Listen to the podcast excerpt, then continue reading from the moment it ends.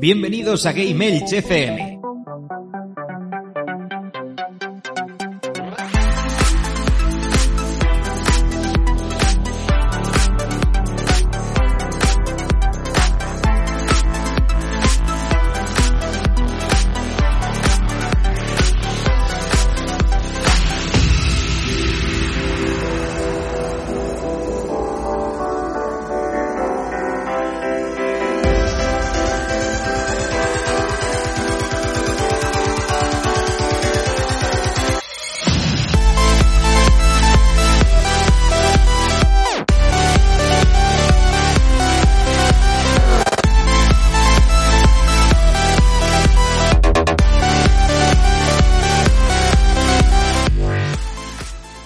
Buenas noches, bienvenidos y bienvenidas a Game Elch, el podcast oficial de la web gameelch.es.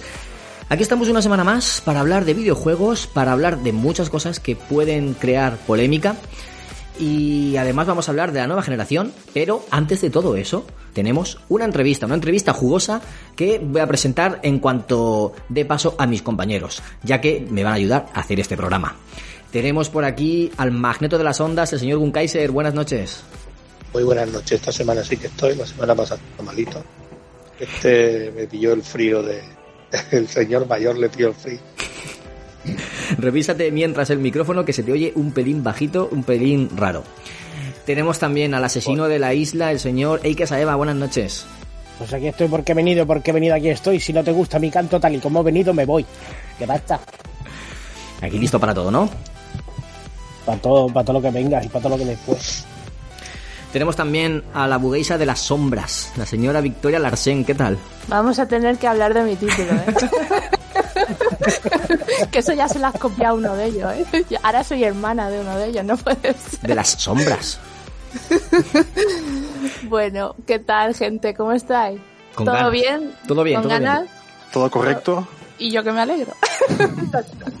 pues nada, chicos, encantada de estar aquí una semana más, a ver qué tal se tercia este programa. Y tenemos por ahí otra voz que se ha oído que es el DJ de los podcasts, el señor Sergi Gurrir. Muy buenas noches. Hola, gracias por el apodo nuevo. Eh, nada, un placer estar aquí como siempre. Y bueno, yo creo que este programa promete mucho. Veremos a ver cómo se nos da.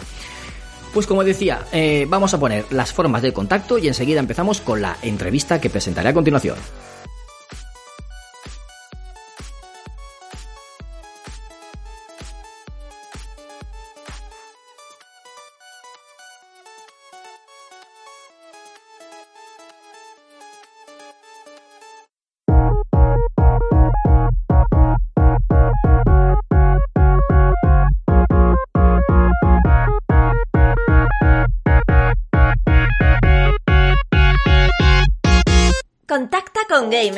Escríbenos un correo a gameelchfm.gmail.com Búscanos en Twitter como arroba GameElch o en Facebook e Instagram como arroba GameElchPod. Visita nuestra web en www.gameelch.es o únete a nuestro Telegram. Y escúchanos en iVoox, iTunes o Spotify. Coméntanos si somos tu crush. Y si no, next. Hola, soy Víctor Polo de Designing Game y estás escuchando Game Elks FM.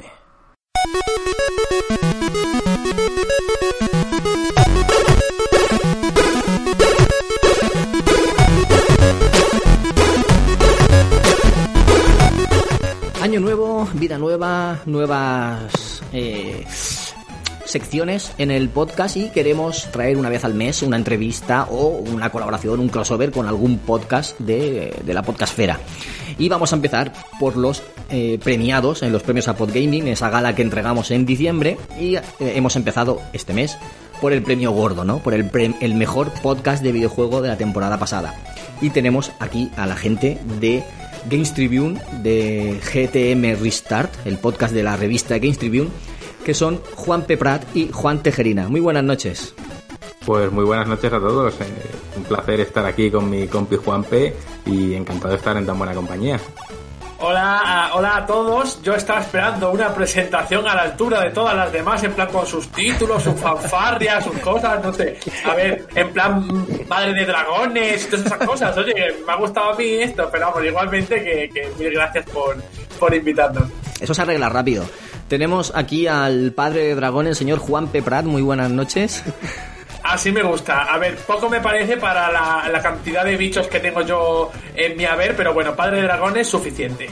Y tenemos también al, al, al maestro del teclado, señor Juan Tejerina. Muy buenas noches. Hostia, pensé que ibas a decir Nacho Cano, pero me vale también. Oye, ahora yo te iba a decir pues me la agarras con la mano. Eso es. Bueno. Empezamos fuerte. Empezamos fuerte, sí señor. Pues los Juanes, como les hemos apodado en fuera de micros, son los directores de la revista Games Tribune y, pues, si no me equivoco, son miembros del podcast también, ¿no? Sí, sí, a ver, en GTM al final eh, parece que no, pero lo hacemos todo entre prácticamente cuatro personas y estamos en la revista, estamos en el podcast también y prácticamente estamos detrás de todo lo que, lo que lleva un poco el nombre GTM, estamos ahí detrás. No, no, no hay recursos para diversificar. Claro que sí. ¿Cómo surgió? ¿Cómo surgió la idea de crear Games Tribune? Uf, eh, Juanpe, ¿lo cuentas tú?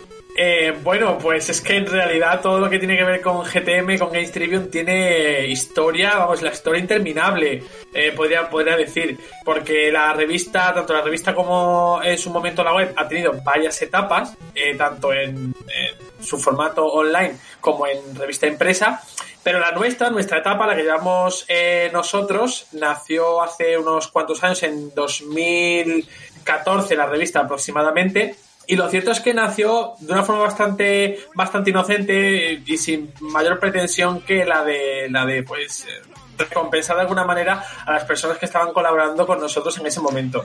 Eh, GTM era una, una, web, pues estábamos como cualquier otro medio de comunicación eh, al servicio de San Google, ¿vale? Eh, machacando tecla todos los puñeteros días y llegamos a un punto en el que, oye, como eh, en ese momento precisamente lo único que hacíamos era, era palmar dinero para servidores, para poder mejorar todo lo de la web y demás, y, realmente, y es cierto, no cobraba absolutamente nadie, eh, pues llegó un punto en el que dijimos, oye, habría que recompensar de alguna manera al equipo porque esto es un trabajo de, de, de es que es casi de esclavos. Por lo tanto, eh, se nos ocurrió reunir en un, en un en una especie como de número de revista, ¿no? Ya revista propiamente dicha, porque estaba maquetada y estaba preparada todo como si fuese una revista de videojuegos, eh, los mejores eh, textos de los del equipo de aquel momento. Y se lo damos, era justo en casi en Navidad, las puertas de Navidades, como una especie de regalito para que ellos, eh, hombre, un, un chute de ánimo, que eso siempre viene muy bien. Y más cuando estás harto de trabajar y ves que eh, la, eh, la dictadura de Google no te, no te recompensa en absolutamente nada. Por lo tanto, si nosotros podíamos hacer algo para alegrar, alegrarles la vida y que además estuvieran más a gusto todavía trabajando con nosotros, pues nosotros lo hicimos. Y eh, entre Juan y yo nos preparamos ese primer número que luego pusimos a la venta, eh, pues eh, a través de, de, varios intermediarios, que de hecho la, el número cero se, se, imprimía fuera, si no recuerdo yo mal. Eh, eran 30 páginas grapadas, eh, sin las calidades ni muchísimo menos que las de ahora. Y eso como que encendió una chispa eh, que no quisimos dejar apagar y continuamos. Poquito a poco fuimos compaginando web y, y, revista y llegado a un punto precisamente en el que ya no podíamos más con, con, con la web, decidimos dejarlo completamente y, y, lanzarnos directamente a lo que es hacer la revista exclusivamente. Y así nació, así nació la actual etapa de, de, de GTM, a, a, partir de un, una especie de detalle ¿no? que quisimos tener con el equipo y que luego vimos que era realmente lo que queríamos hacer con nuestras vidas y con nuestro trabajo. Uh -huh. Y el, el nombre, por cierto, ¿de dónde surge? Pues a ver, es que como dice Juanpe, GTM ya existía, digamos, antes de nosotros. GTM salió a kioscos, salió tres veces, salió tres números. Y yo me uní al proyecto cuando quebró, cuando se, se, hundía y querían dar el salto a web y yo les ayudé a transicionar a web. Y cuando, como decía Juanpe, comprobamos que llevar una web era, hmm. eh, por decirlo en francés, una mierda como un coco, pues dijimos, eh, no vamos a competir ni con Medistation, ni con 3D Juegos, ni con Vandal, porque son gigantes en lo suyo. Claro. Tienen unos recursos de la leche y hacerles frente es imposible. O sea, no.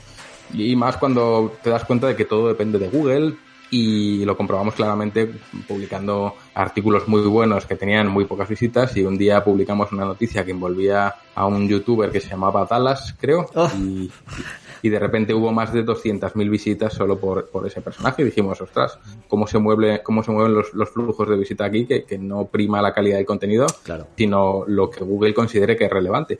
Y en base a los, a los resultados de búsqueda, obviamente. Entonces dijimos, esto no nos llena nada, vamos a hacer otra cosa. Eh, empezamos a ver que la revista tenía muy buena acogida, que a la gente le gustaba un tipo de periodismo más pausado, más, más donde hubiese la atención en otro punto y vimos que ahí había un hueco para nosotros porque nadie hacía eso. Y lo intentamos, salió la primera revista, como decía Juanpe, el número cero salió a 12 euros porque se enviaba desde América, era un despropósito y al final, pues bueno, yo venía del mundo editorial, yo, yo llevaba el equipo de diseño de, del grupo Ocento, que es el, periódico ABC, y, tenía los conocimientos como para poder producir un producto así dentro de, de- de- de- del país y al final que, la logística fuese dentro del país y no hubiese fronteras ni aduanas.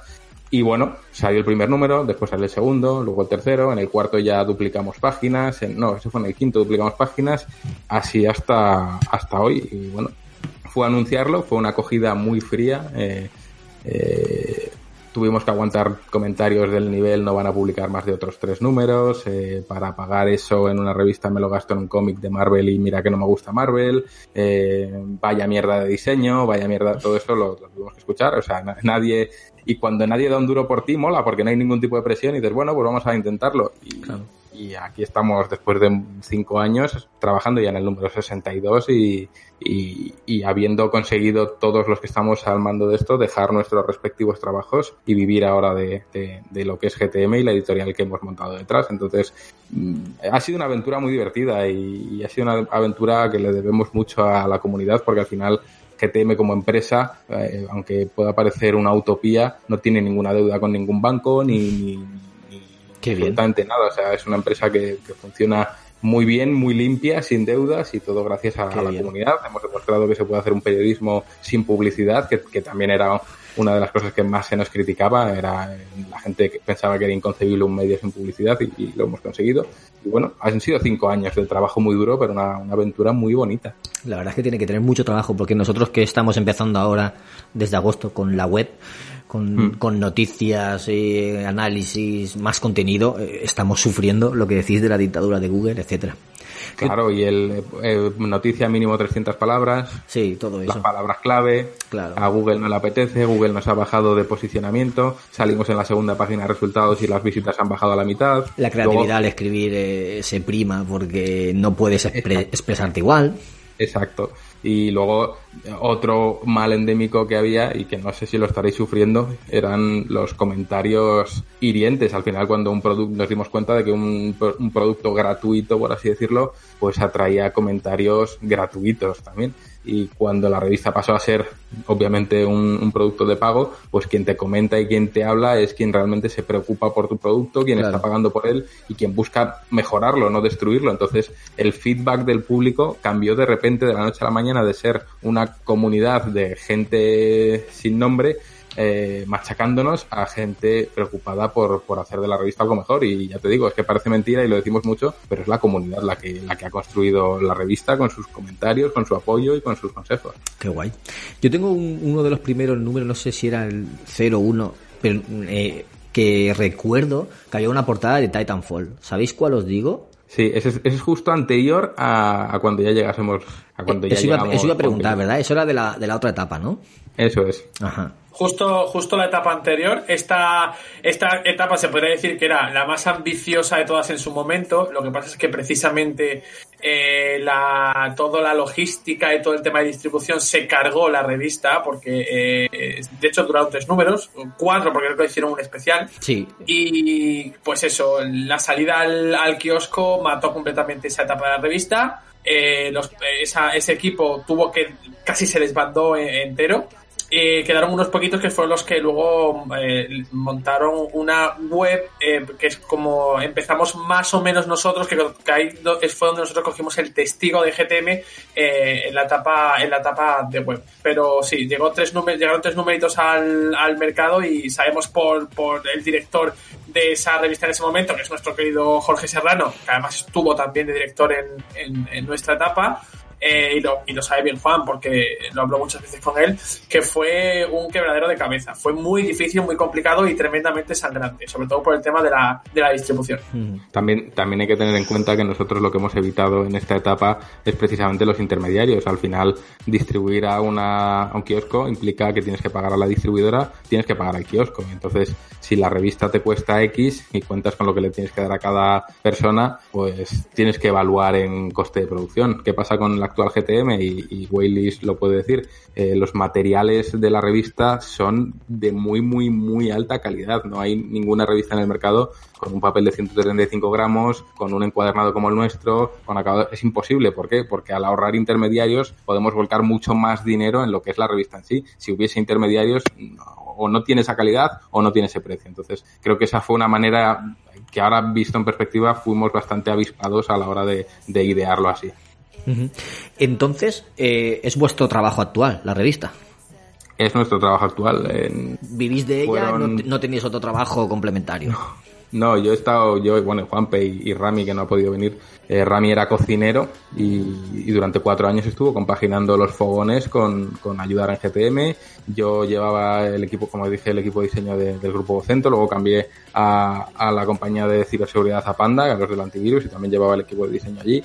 Y lo compaginaba en mis ratos libres con, con, con hacer la revista. Y ya en el cuarto año, y, y Juanpe igual, Juanpe estaba, pues como todo periodista de videojuegos, picando en 20 páginas a la vez para poder comer. Y al final, eh, en el año, bueno, en 2020, cuando inició 2020, dijimos, venga, eh, lo apostamos el todo por el todo, creemos que podemos hacerlo, vamos a dejar nuestros trabajos y nos vamos a volcar en, en hacer de GTM algo mejor. Y, lo hicimos. Juanpe se vino desde Almendralejo hasta Madrid, eh, lo montamos todo. Y bueno, cuando creíamos que era nuestro año, no hace falta decirlo muy alto, pero en marzo hubo una pandemia brutal y, y pensábamos que nos íbamos a la mierda y por suerte no ha sido así, pero una vez más porque la comunidad reforzó lo indecible. Pero sí, sí, dejamos nuestros trabajos y ahora mismo estamos viviendo la aventura de lo que supone llevar tu propia empresa, que es algo que le recomiendo y no recomiendo a todo el mundo. Eso es un sueño, ¿no?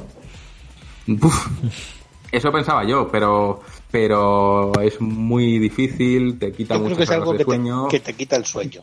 y, y bueno, mm, lo tenéis por ahí en la escaleta, ¿no? Todo el tema de, de Andorra y tal, y, y entiendes muchas cosas que crees que no podrías llegar a entender cuando ves cómo están las cosas montadas. Entonces, bueno, es, es muy duro, muy duro llevar una empresa, es muy satisfactorio, pero yo tengo muchas más canas desde que, desde que la llevo, entonces es, es muy complicado. Me lo imagino, sí. Ahora os quiero preguntar un poquito por el podcast, porque habéis empezado hace poco, no, no lleváis los cinco años de la revista. Entonces, eh, como siempre el cómo, cómo surgió la idea, ¿O sois oyentes de podcast y os habéis aficionado, os, os queréis lanzar a, a este medio para complementar, porque os apetecía. Uf, pues eh, Juan, pero luego te voy a pasar la patata porque sé que... Qué divertida esta pregunta. Esta pregunta a ti no te hace mucha gracia. Eh, bueno, Juanpe, cuando empezó el podcast, solo diré que Juanpe dijo que a él no le gustaban los podcasts y, y le cayó la del pulpo en redes y luego ha acabado en un podcast. Pero todo esto empezó porque Borja Ruete, que es un compañero nuestro, él quería trasladarlo a, un formato radio porque a él le apasionaba y, lo hicimos prácticamente pues por él, porque a él le hacía ilusión y, empezamos en ello sin mayor pretensión, la verdad. Era un espacio donde reunirnos los colegas, estar ahí hablando de, de buen rollo y siempre desde una óptica quizás un poco más mm, cercana o más mm, digamos más más quizás más cercana al propio usuario es decir no nunca hablando con la verdad absoluta opinando pues desde la máxima humildad y tratando de hacer algo nivel usuario, por así decir. Y bueno, poco a poco, poco a poco, poco a poco fue creciendo, fue creciendo, fue creciendo y no nos hemos dado cuenta de que el último episodio creo que está ya en casi 3.000 escuchas y, y asusta un poco. O sea, no te que negar que asusta. Wow, madre mía, eso está genial, ¿eh? Eso está muy, muy bien. Con cifras es que que manejamos hemos- hoy en día, está muy bien. Tampoco hemos hecho nada especial ni, ni una campaña eh, con respecto a- al podcast, ni nada. Simplemente ha, ha tenido un crecimiento orgánico como, como lo ha tenido la revista y nos ha pillado un poco de imprevisto. Entonces, seguimos haciendo lo que nos gusta, seguimos divirtiéndonos detrás del micro y, y procuramos tener los pies en la tierra en cuanto a, bueno, pues es- esto es lo que hay, vamos a, a, a seguir siendo como somos, que es, que, es, que es lo que nos ha llevado hasta aquí. Pero yo, por ejemplo, opino que eso es muy bueno, el hecho de que hayáis crecido orgánicamente poco a poco, porque eso quiere decir que quien os sigue os está siguiendo de verdad. O sea. Eh. es, es lo que hablaba yo con, no sé si era con Bernie o tal, que hay gente que cuando te, te coge, a ver cómo decirlo, sí, que cuando empieza a seguirte ya es como super fan fiel, ¿vale? Y entonces siempre va a estar ahí, siempre te va a apoyar. Es que luego cuando la gente intenta crecer de manera un poco no orgánica, no sé cómo llamarla, a lo mejor mediante sorteos, a lo mejor comprando por bots, a lo mejor tal, yo me he dado cuenta que eso, pues sí que puedes tener un subidón muy grande, pero luego bajar. Entonces yo opino que lo que estáis haciendo, si estáis en esa cantidad de visitas y tal, y ha sido de manera orgánica, es para daros la enhorabuena, ¿eh? Es una pasada. Pues ha sido, eh, como decías Victoria, es así, ha sido así, ha sido muy, muy paulatino, muy gradual, ha sido algo sorprendente y con la revista en paralelo ha sido exactamente igual.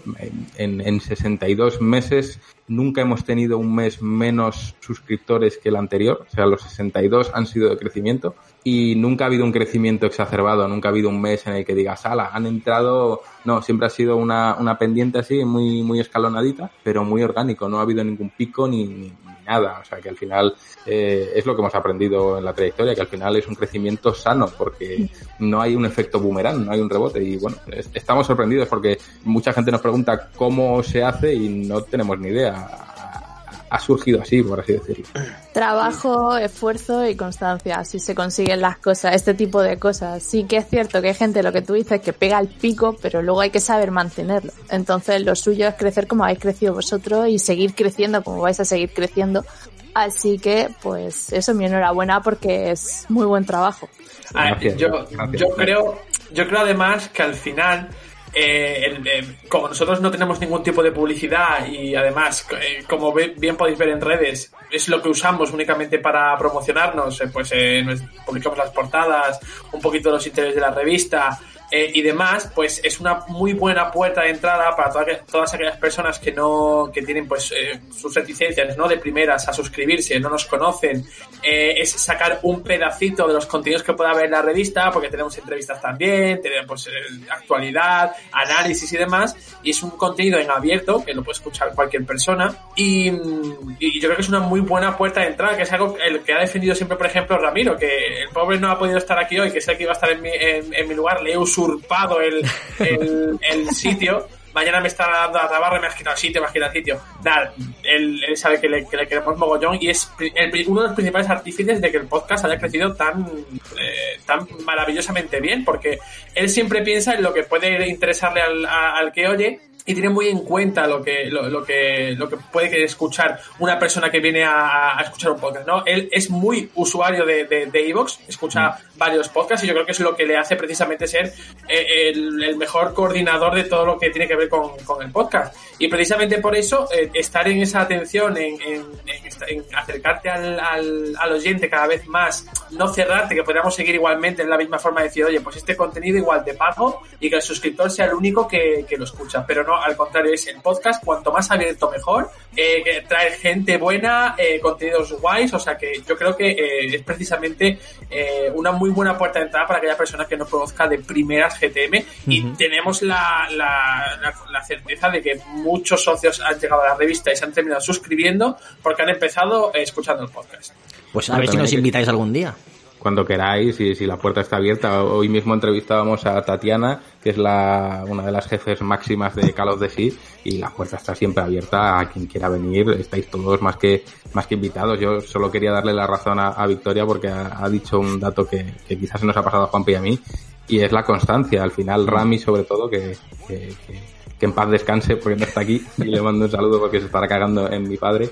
Eh, lo dice mucho, no podemos fallar si, si no podemos perder la constancia. Tiene que ser todas las semanas, pues será todas las semanas, igual que las revistas todos los meses, no puede fallar, hay que ser constantes. Y creo que ese pensamiento ha trascendido y cuando Borja dicho por Mary Station y tuvo que dejar el podcast, pues supimos suplirle y supimos seguir estando ahí porque al final mm, no podíamos fallar a lo que es la constancia. Son pues casi 95 programas de podcast ya emitidos desde que empezamos y, y todas las semanas está ahí. Incluso es el propio, la comunidad la que nos dice cogeros unos días de descanso porque no paráis. Pero es que al final tiene que ser así, mucha constancia y salen podcasts mejores y salen podcasts peores, pero no fallar y que, que la gente quiera estar ahí ese, ese trocito de, de, de compañía semanal que no les falle. Entonces, bueno, eh, Creo que esa es una de las claves más importantes, el tema de la constancia, que al final hay mucha gente que abandona porque quiere resultados inmediatos y, y, y no funciona así. A nosotros nos ha llevado cinco años empezar a, a, a cobrar de la revista, o sea que es, son procesos muy lentos, muy lentos. Claro. Lo de la constancia mis compañeros lo saben muy bien porque yo soy muy pesado con eso. Y más que debería. Y ya, ya no solo es la constancia, yo creo que mostráis siempre un afán por, por mejorar la calidad de, vuestro producto. Y os pongo un ejemplo, porque el año pasado, eh, en los primeros números de la revista del año, estáis utilizando un tipo de papel con un gramaje diferente y no sé qué, y a mí ya me parecía de una calidad increíble.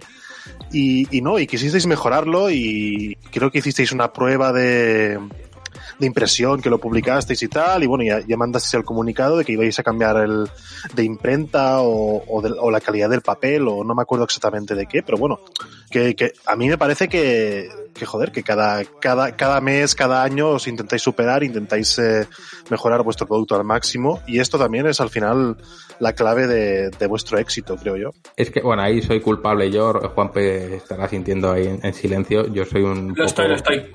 Un poco psicópata de, de, de estas cosas y, y, y a veces a mí es muy, yo creo que no es fácil trabajar conmigo porque soy una persona que aunque haga algo bien siempre está pensando que se puede hacer mejor y hay es difícil trabajar con alguien así en el sentido de que puede parecer que estoy eternamente insatisfecho y no es exactamente así, pero siempre pienso que hay vías de mejora y, hay algo en mi cabeza que me dice que el día que piense que no hay mejora eh, estoy perdido. Entonces siempre estoy pensando en, en- en- cosas que, que pueden mejorar y como mi campo es precisamente el diseño, eh, pues claro, tema materiales, tema sistemas de impresión, temas de mm, acabados, es algo que, controlo, que me gusta mucho, que me, que me apasiona y, y cuando hablando con, con mis compañeros de, de Vocento, con mis antiguos compañeros y les comentaba, ahora llevo una revista tal y cual y cual, y me comentaron ellos, bueno, pues nosotros tenemos una máquina que es eh, una de las tres que hay en España, que es una, bueno, una JetPress, eh, digamos que es la PlayStation 6 de las imprentas, y me ofrecieron imprimir ahí. Y fue como, eh, hazme una prueba, vi una mejoría tan grande que, que no podíamos decir que no. Que puedes aprovechar oportunidades de mejora para ahorrar más y tener más beneficio, puede ser, pero nosotros todas las oportunidades de mejora que hemos tenido ha sido para dar más calidad y demostrar que se puede hacer aún mejor. Y, y bueno, a nivel interno creo que la revista la hemos rediseñado ya cuatro o cinco veces en cinco años, o sea que es que es, es una constante para nosotros y, y en el podcast es más de lo mismo. Y a ver, que yo creo que si incluso nos podemos complicar un poquito la vida, lo terminamos haciendo, porque Sergi lo tiene que saber muy bien.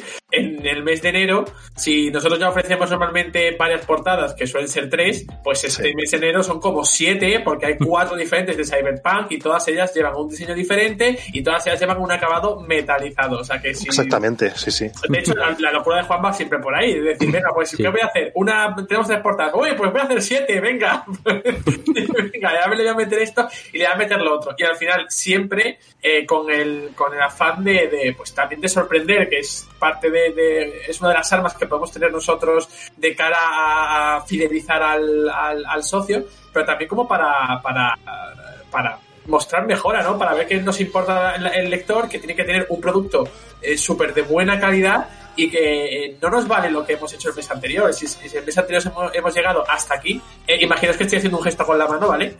pues el mes siguiente tiene que estar por encima.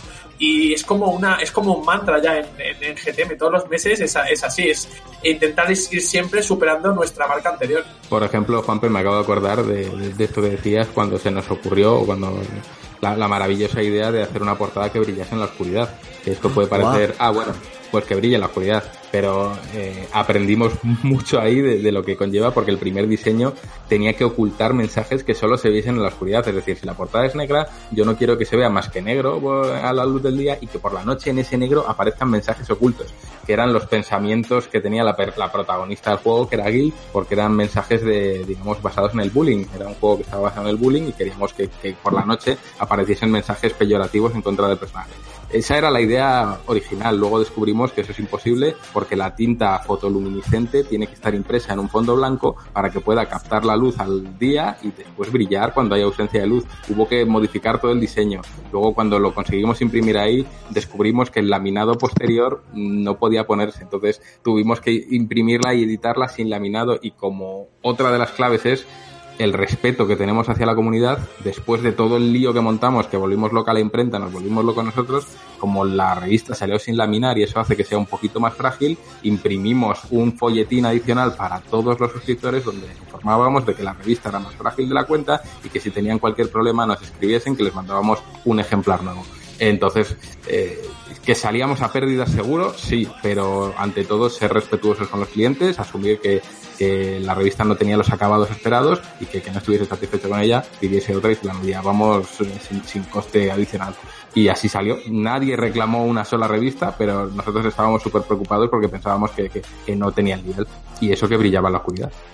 Bueno, no, sub, no, no nunca al, al suscriptor. Y os pongo un ejemplo que me pasó a mí uh, en mayo, junio, creo que fue.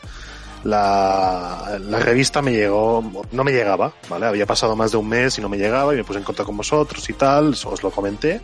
Y al cabo de unos días me llegó la nueva que me mandasteis, pero al cabo de una semana me llegó la antigua. Claro, me encontré con, con dos volúmenes de la, de la revista y una pues se la acabé, se la acabé regalando a un amigo mío, uno de, una de las copias, y se acabó suscribiendo porque le gustó tanto que, que, se acabó suscribiendo.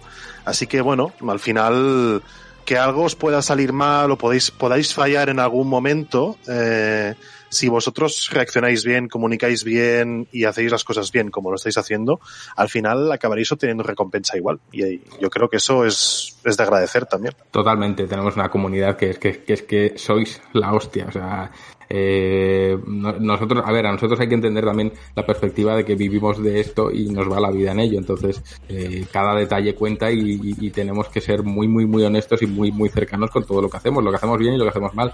Y al final, pues es lo que tú dices, la comunidad responde, lo entiende perfectamente y raros son los casos de que haya un mal rollo por, por, un error nuestro. O sea, muy raro. ¿Podéis decir por aquí que, que cuesta una suscripción?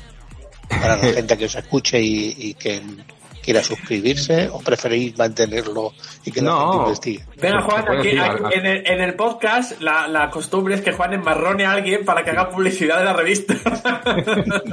sí, no, a ver, eh, normalmente en casa ajena está feo ir a hacer publicidad y más. No, no, pero os estamos entrevistando.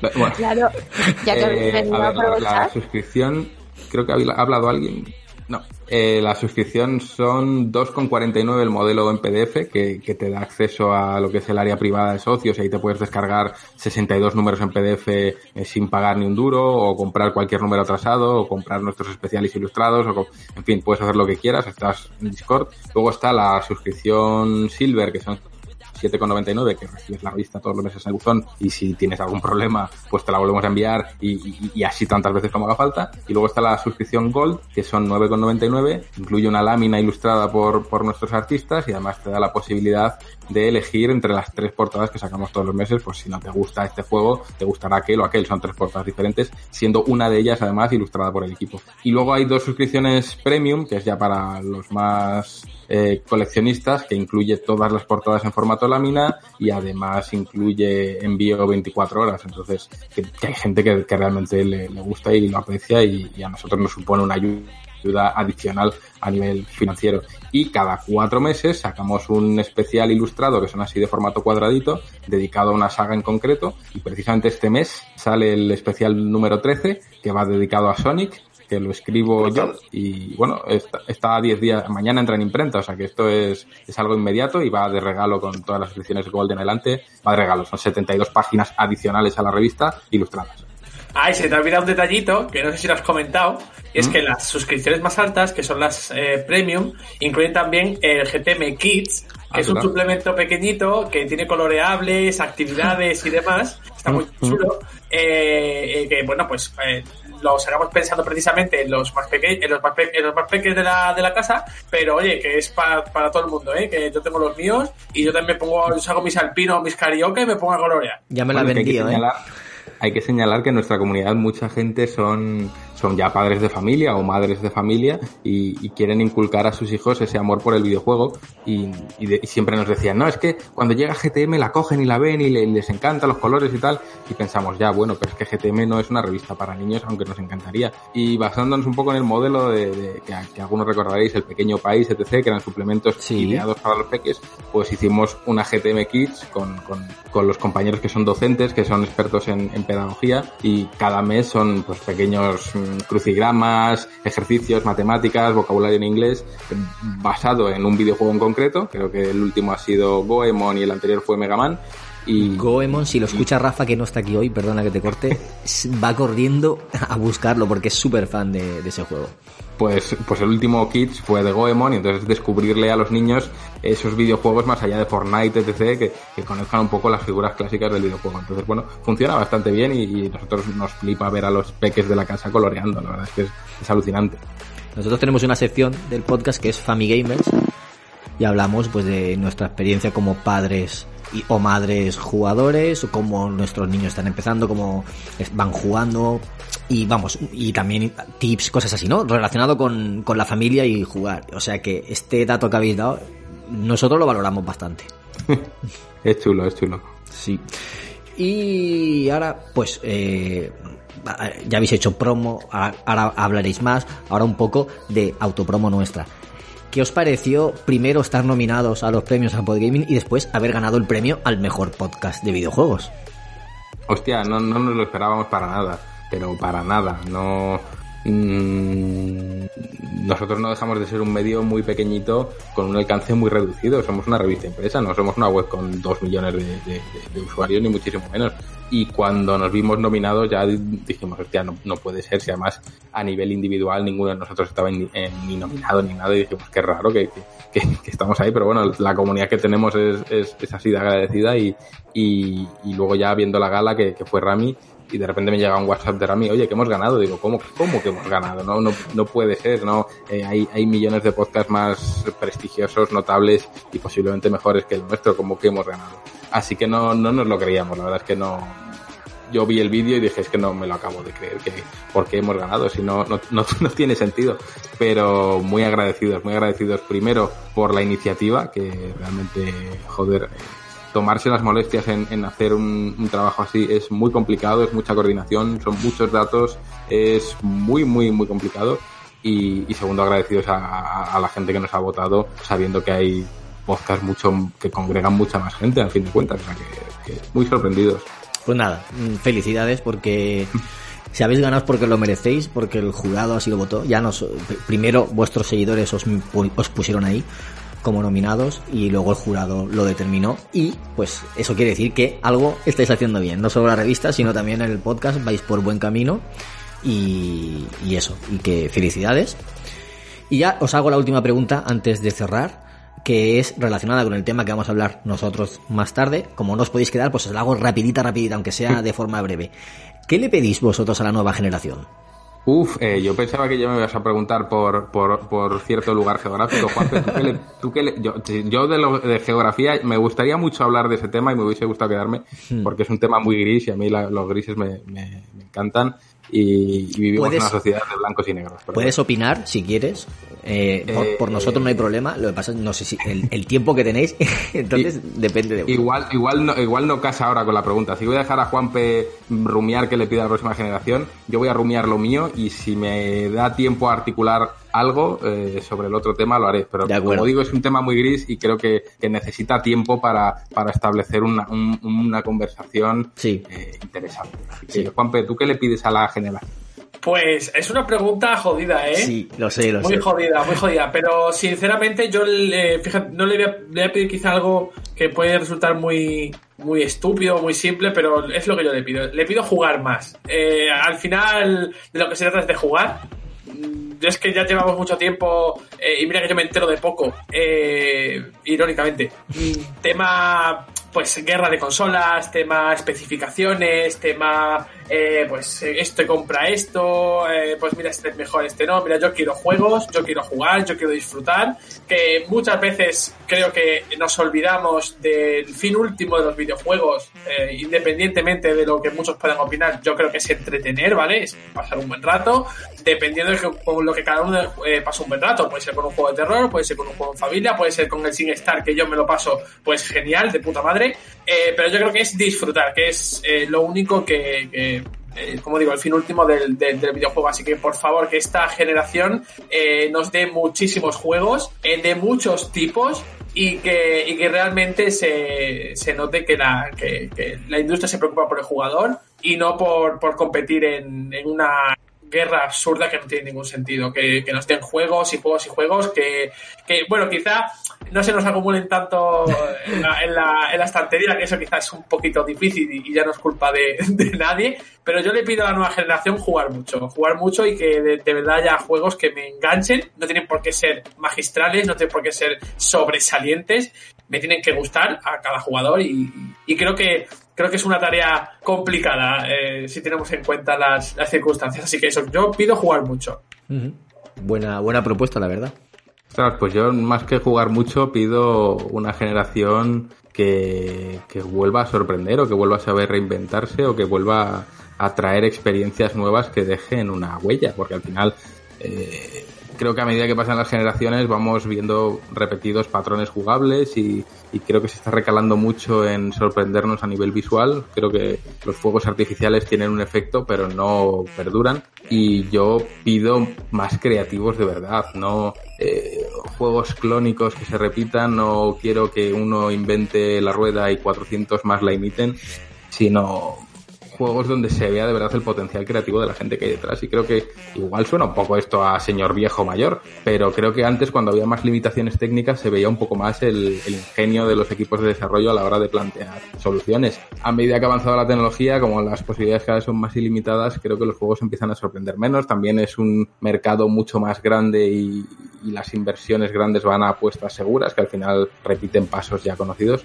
Pero yo, bueno, yo pedirle a la generación que me sorprendan, con que haya cinco o seis juegos que me sorprendan en esta generación de verdad, como los ha habido en esta generación, yo ya me doy con un canto de los dientes. Es lo único que le pido, que, que, que se valore más el, el potencial creativo y sobre todo que haya menos prisa. Creo que vivimos en una época en la que todo el mundo tiene prisa, los jugadores tienen prisa por jugar el día uno, Sí. la, la prensa tiene prisa por sacar el análisis el día uno y las empresas de desarrollo tienen prisa por sacar el juego el día uno y al final el juego sale roto, la prensa lo juega con prisas y el jugador lo compra sin prácticamente saber nada y hay una decepción generalizada por culpa de las prisas. Creo que, tenemos muchos juegos en la estantería para jugar y esperar un poquito a, a, que las cosas vayan con más calma nos haría mucho bien a todo, pero bueno, creo que no vivimos en una sociedad preparada para esperar, para las pausas, ni para los debates moderados, ni para ni para, en fin, lo, lo que realmente marca la diferencia. Así que bueno, esa es mi, mi humilde opinión. Muy bien. Nos han dejado una pregunta en Twitch eh, de, para vosotros, de Fernando, mm. que dice, el hecho de ser una suscripción en vez de un medio de acceso gratuito como puede ser una web, restringe más la aparición de trolls y demás personas tóxicas en vuestra comunidad, que la habéis contestado al principio, precisamente eso. Sí, sí, totalmente. Al, al, final, al ser de pago, entre comillas, que no viene a ser otra cosa que, bueno, pues reconocer el trabajo de, las personas que hay detrás, sí que hemos notado que la comunidad es mucho más sana y eso no implica que no haya gente con opiniones dispares, porque en, nuestro Discord pues siempre hay, hay un debate, pero son debates muy positivos, donde la gente se respeta mucho, donde se observan los puntos de, vista diferentes y se suele llegar a, puntos de entendimiento, no hay, no hay, no hay peleas, no hay tirarse los trastos y no hay un conmigo contra mí. Creo que en días como los de hoy se agradece mucho. Correcto. Mira, otra, otra pregunta acaban de dejar. Dice, pregunta para la revista, un deseo objetivo para 2021 que no sea, entre paréntesis, que no sea crecer más o seguir vivo, eso ya se sobreentiende. Oye, con, con nevadas y con cosas de estas ya es mucho pedir, creo yo. sobreentender, sobreentender la supervivencia con los últimos acontecimientos, no sé, yo soy muy inteligente. Vamos, vamos camino a Fallout, no te preocupes. Eh, Juanpe, un deseo objetivo tuyo. Pues un deseo objetivo, pues voy a ser muy egoísta, voy a ser muy egoísta eh, porque porque eh, hay unas eh, cosas que hemos perdido eh, en 2020 precisamente por la por la pandemia y me gustaría volver a, a- bueno pues al contacto con, con las personas no nosotros eh, ahora para publicar contenidos muy eh, interesantes como son las entrevistas nos tenemos que limitar precisamente a medios telemáticos o a directamente a un a un cuestionario de preguntas y el, la la cercanía de- del encuentro físico en- con el entrevistado, eso se ha perdido completamente y ojalá que esto pase pronto precisamente para que podamos volver a encontrarnos con, con personas, hablar con ellas y es el- creo yo, la verdadera forma de, de poder sacar adelante una entrevista. Se nos quedó a medias, y esto lo vengo a decir principalmente porque se nos quedó a media una, una sección muy chula de entrevistas con actores, de, actores y actrices de doblaje y las tuvimos que dejar a medias precisamente por toda la pandemia. Además de todos los demás entrevistados que, que hemos podido haber tenido, eh, tanto nosotros como el resto de, de medios, y no hemos podido precisamente por, por eh, la- el, el no poder acercarnos a nadie por el puñetero virus. Así que yo pido para 2021 que esto se pase pronto, que volvamos a poder hablar con las personas a un metro, dos metros de distancia sin ningún problema y podamos sacar adelante pues entrevistas muy muy chulas. Es algo muy muy tonto y muy egoísta creo yo, pero me, me molaría muchísimo. Yo mi, mi deseo es que Juanpe no pueda abrazar nunca a nadie más y, y yo con Pues entonces mátame, mátame ya. Te no, no, brazos. no desees vivir, que eso se sobreentiende. Pues, pues, pues claro, pues ya está. No, mi, deseo objetivo, si fuese nivel egoísta para nosotros, es posiblemente que sigamos disfrutando de lo que hacemos, que, es, que creo que es importante y se traslada mucho a, lo que hacemos. Y si fuese un deseo ya a nivel general, pues posiblemente un mundo en el que nos entendamos todos un poquito más, ya yo con eso sería muy. Hmm, qué bonito. qué bonito. Pues nada, eh, ¿queréis apuntillar algo más para, para cerrar? ¿O pasáis directamente a decir dónde os pueden encontrar? Eh, aposti- es que no, no te sabría apostillar nada. Mi cerebro llega hasta donde llega. Pero apostillar nada, solo dar las gracias por, por habernos dado este hueco, eh, dejar la, la solicitud de que nos invitéis más veces, que estaremos encantados de venir y si puede ser a un podcast entero mejor. He de decir que no nos quedamos al podcast entero porque se, lo, lo comentamos, nosotros madrugamos y, Sí. y no nos da tiempo, no porque no nos lo hayáis ofrecido. Y, y dar las gracias a todos los que nos escuchan y nos dan la oportunidad y están en un podcast que al final ni es técnico ni, ni, ni, ni pretende serlo y es más que nada una charla entre amigos en el que el único periodista es Juanpe y los demás estamos ahí pues para hablar entre, entre, entre amigos, que es como empezó el podcast y como sigue. Más allá de eso no, no, pues, no apostaría nada, que gracias Yo- por escuchar este, este, este rollo de entrevista que, que somos dos muermos, Juanpe. Yo en lugar de dar las gracias voy a pedir perdón. Pide perdón. exactamente, perdón. Y perdón porque realmente eh, yo estoy aquí en sustitución de la persona que lleva realmente el, el podcast, que es el que puede, podría haber dado la visión más completa de todo lo que es referente al, a- al podcast. Así que os pido perdón por haberme colado aquí a traición eh, en, este, en este podcast. Pero igualmente, gracias. Se os queda ahí la espinita de hablar del, del norte de la península. Se os queda ahí, se os queda ahí eso, y no sé, habrá que, habrá que hacer algo, habrá que remediarlo en un futuro o algo.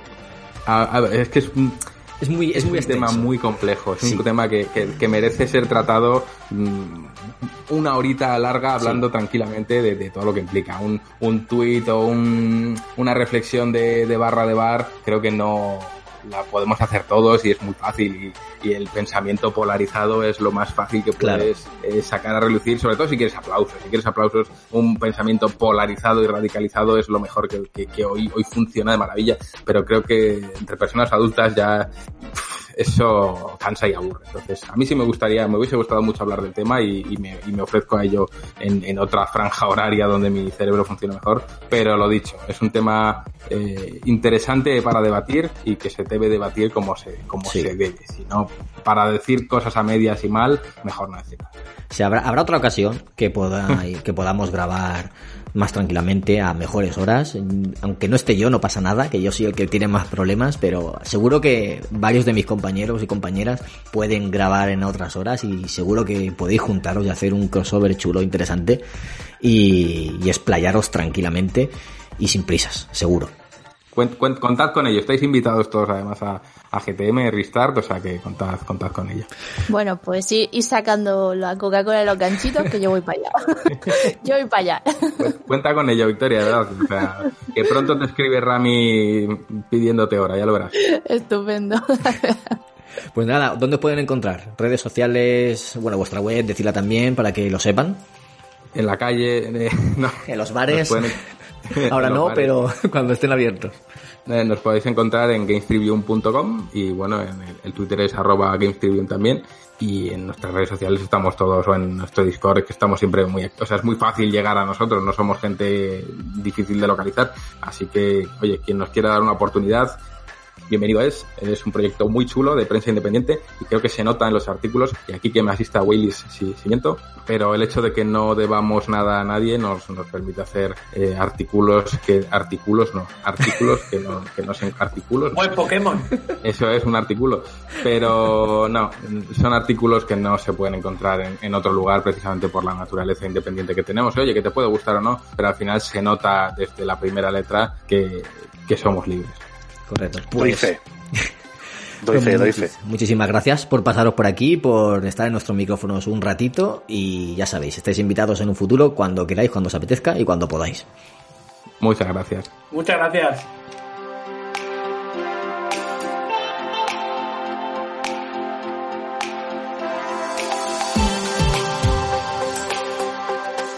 Después de esta interesante entrevista que hemos hecho a los compañeros de Games Tribune, que ha quedado muy, muy chula, muy interesante, voy a presentar a un miembro que ha entrado, estaba en las sombras y estaba por ahí agazapado y salta a, a cazar ahora mismo, que es el Hokage de Valencia, el señor Tony G. Muy buenas. Bonanit, amigos, bonanit. ¿Cómo estamos por aquí? Le echábamos ¿Todo de menos ya. Sí, madre mía, casi dos meses está por ahí, ¿eh? O un mes y pico. Te hemos puesto falta. Sí, ya lo sé, no, no. Si he cobrado menos, cabrones. Menos mal que has estado. en, la nómina lo he visto. En la, en la nómina lo he visto. Digo, hostia, y me ponía Game Elks, menos no sé cuánto. Y digo. Hombre, No te quejes porque no me han hecho caso, que yo he dicho que no te pagaran. No, pero me hizo gracia porque ponía becario y ponía, ponía al lado de la nómina ponía becario no. Digo, anda, pero lo de becario no lo han borrado. No. ¿Sabes? Sinvergüenzas. Eso Ahora- sí yo, eso ahora- sí yo, no he visto que estaba con boli. No, ahora, yo ahora la becaria ahora soy yo. Ah, mira, Ahora ahora- vamos, ahora sí subiendo. Habéis, ha subido de rango porque llego yo. Bueno, mira, eso es bueno, oye. No, pero es buena, son buena gente, eh, tú tranquila. Que se sube, Sí, se, sí. sube, Tiene que se sube rápido. Para que toque las pelotas. Rafa, Sí, y hay sí. que estar en contra de que, Rafa, y hay que estar en contra siempre de que dejen de ser vegetariano. Joder. Es que no es en Ah, contra. bueno, pues es que no se puede ser y punto. ¿Cómo se le ha notado subidito que ha dicho, ah, no, tranquila, son buena gente? Ya, con unos aires ya de subidito de es que ya no soy becario, ya. Ya está. Bueno, sí, si, ellos, es que- si ellos lo dicen, te paso yo por encima y sigues tú siendo el becario. Aquí no pasa. No, no, Eh, esto es es así, que va el tío, entra como si no hubiera pasado nada. Yo ya no soy becario, yo no sé qué. No, pero la que nómina, escúchame, que la nómina lo ponía, eh, que ponía Ya, becario. que ya, si ya que te lo, yo, quito- o sea, te lo yo- quito yo a boli. Porque estos cabrones quieren cambiarlo. Vamos, Esta diciendo la gente ahora mismo, hostia, hasta nóminas y todo, tío, esta gente, tío. Hombre, hombre. Ya. Haremos fotos alguna vez de la nómina para que la veáis. No, pero, en serio, me, pero en serio me alegro otra vez de poder hablar con vosotros y tal, y veo, y encima he entrado y he visto ahí una entrevista ahí de categoría y me he quedado con las ganas de poder hablar, estaba sufriendo, estaba como... Es tío, que ni te he no, visto y no te he podido presentar porque no te no, había visto. no, no, no, no, no era momento porque además la, era muy entretenido y tal y no era momento de, de- de- de una presentación ni nada, pero oye, que la verdad es que una gozada y una pasada poder escucharlo y siempre lo que hemos dicho aquí, que al final un podcast tiene que ser un grupo de amigos que habla de videojuegos y que habla de algo que les gusta. Eso, eso esa parte que han dicho ellos me ha encantado y desde luego que no se quede en el tintero y se destaque. O sea, realmente lo bueno siempre sale de, de- de algo bueno como puede ser pues una charla de amigos, que eso tiene que ser un podcast. De patata a patata. De patata. De patata. De cocoro a cocoro. De patatilla, patatilla. Bueno, pues eh, viendo que se ha extendido un poquito la entrevista y, y que tenemos eh, mucho por hablar. Yo creo que el, vamos a hacer ya las noticias y el tema de después, no sé si lo haremos o pasaremos directamente al análisis. Y el tema a lo mejor lo dejamos para la semana que viene, porque si se nos extienden estas noticias, debates que, que, que parece que la cosa está caliente, eh, pues a lo mejor nos extendemos demasiado. Entonces, vamos ya al grano. Otro no, que viene que ya calentado de casa. Vamos ya al grano y vamos a hablar de lo que está pasando estos días, del el trending topic, lo que más se habla, que es lo que querían hablar Juan, los Juanes. Y es de Andorra, Andorra, los youtubers, los streamers y España. ¿Qué está pasando? ¿Qué está pasando? Que hay fuga de cerebros, bueno, de cerebros. Hay fuga de talentos, eso sí. Hay fuga de todo. Hay fuga de talentos que se van a Andorra porque están ah, hasta las narices de, de algunas condiciones, por lo que dicen, algunas condiciones que se dan aquí en nuestro país. Entonces, eh, antes de mojarme yo, eh, os quiero dar paso a vosotros y luego yo también iré opinando. Eh, ¿Alguien quiere coger el testigo o ponemos directamente la sintonía de Game Elch Deluxe y, y le paso el testigo a... Yo creo que debería, el otro marujón para acabar ya de, de acabar. Qué pena que no esté Rafa, pero... Exactamente, me falta Rafa. Aquí me falta Rafa para marujear. Pues ya que estás ahí hablando, Ha escuchado el... Desde el fondo. seguro. Ya que estás tú hablando, Victoria, te doy, te doy el turno de palabra y... ¿Por qué? ¿Qué necesidad? No, sé, porque estabas hablando tú, no por otra cosa. Yo es que este tema es que es tan complicado, es lo que han dicho ellos. No se puede resumir en 10 minutos en una charla de bar rápida. No. Yo soy, yo lo único que puedo decir es que no estoy en contra de lo que ha hecho Rubius. Yo sí estoy a favor de lo que ha hecho, más que nada porque estoy a favor de que cada persona haga con su vida, con su dinero, con su trabajo, con sus ideas, lo que le dé la gana, ¿vale? Que le, que le ayude a ser feliz, si eso le ayuda a ser más feliz, estupendo. No creo que tenga que estar anclado siempre al país donde ha nacido o donde ha empezado a trabajar. Bueno, porque- eh, Rubius es medio holandés, ¿no? Eso iba a decir, que él... Noru- noruego, noruego. Eso, medio Pero noruego. ¿cuántos años, ¿cuántos años lleva tributando aquí el muchacho ya, como youtuber? Diez, creo que dijo. Es que no lleva, primero no lleva poco y segundo, probablemente ese muchacho ya haya tributado más que la mayoría de los que lo están criticando en tres vidas. Sí. También, también te lo digo. Entonces yo creo que si él quiere cambiar de vida, porque oye, a nivel personal también pienso que los impuestos en España, sobre todo para autónomos, son abusivos, pero abusivos nivel, pff, no sé si estaremos a la cabeza, casi que, no, no creo, pero casi a la cabeza mundialmente de- en ese tema y es como, mira, yo no, no puedo criticar al muchacho por hacer eso. Yo no sé si, yo probablemente en su situación sí que haría lo mismo. Quizá ahora mismo no es el momento, puede ser que no sea el momento porque la situación pues lo mismo te deja un poco en mal lugar porque parece que te quieres aprovechar y tal, pero si es que yo no lo veo mal, si es que yo no, no puedo, no puedo decirte al contrario, no lo veo mal. No, creo que cada uno tiene derecho a hacer con su vida lo que le dé la gana, pero en todos los ámbitos, no solo en este. Y si él es más feliz así, estupendo. Ya está. Has planteado varias cosas importantes. ¿Quién más quiere aportar por ahí? Yo, yo entro después, pero ¿alguien Mira, más? este- este- esta es Navidad. ¿eh? Eh, no sé cómo salió el tema. No recuerdo muy bien cómo salió el tema. Estaba, hablando- estaba hablando de impuestos. Estábamos en, en Navidades, estas Navidades estábamos hablando de impuestos o algo así. Y mi hija me pregunta un poco de qué iba el tema. Eh, que tenía que ver un poco con, con esto, pero no recuerdo muy bien por qué salió la conversación. Entonces ella preguntó, le digo, pues mira, tú imagínate todo el dinero que te den estas navidades de aguinaldo y de historia, cuando subas a casa me tienes que dar el 42% de todo lo que te hayan dado tus abuelos. Tuvo unos segundos de silencio, calculo que estaba calculando el dinero que me tenía que dar si me daba el 42%, y me dijo, y una mierda, y se fue. Amén. Mírate las mías. Entonces, yo, mm, yo mm, pienso lo mismo, o sea, se- pero yo ni lo veo bien ni lo veo mal. Simple y llanamente ha decidido que, que, que se ha acabado y que se marcha. Eh, pero no es el Rubio. Rubio, Fernando Alonso, eh, eh, Juan Carlos. Rosa, eh, bueno, sí, eh, bueno, pero ese, ese aún, ese aún es, aún es más sinvergüenza. Porque ese, ese sí que ha, dem- ha demostrado que, que ha robado. De hecho, ha tenido que venir y hacer un, un, una regulación con Hacienda. El Rubius creo que no tiene que hacer ninguna regulación con Hacienda. Entonces, mientras tú hayas cumplido con tu obligación en tu país, llega un momento en el que toma- tienes que tomar acción. Y yo, vamos, yo no me lo pensaría, yo pensándolo en mí mismo, no me lo pensaría ni lo más mínimo. Mira. Y, co- y como comentabais antes, yo he sido autónomo y como autónomo, yo y mi mujer, que también ha sido autónoma, aún, aún es más sangrante porque encima voy a contar una, mi mujer era autónoma y cuando entró toda la pandemia, pues poco antes, pues dejó la empresa y ese tipo de cosas. Entra la pandemia, tiras a pedir una ayuda que te hace falta porque no tienes trabajo y te dicen, ah, usted fue autónomo.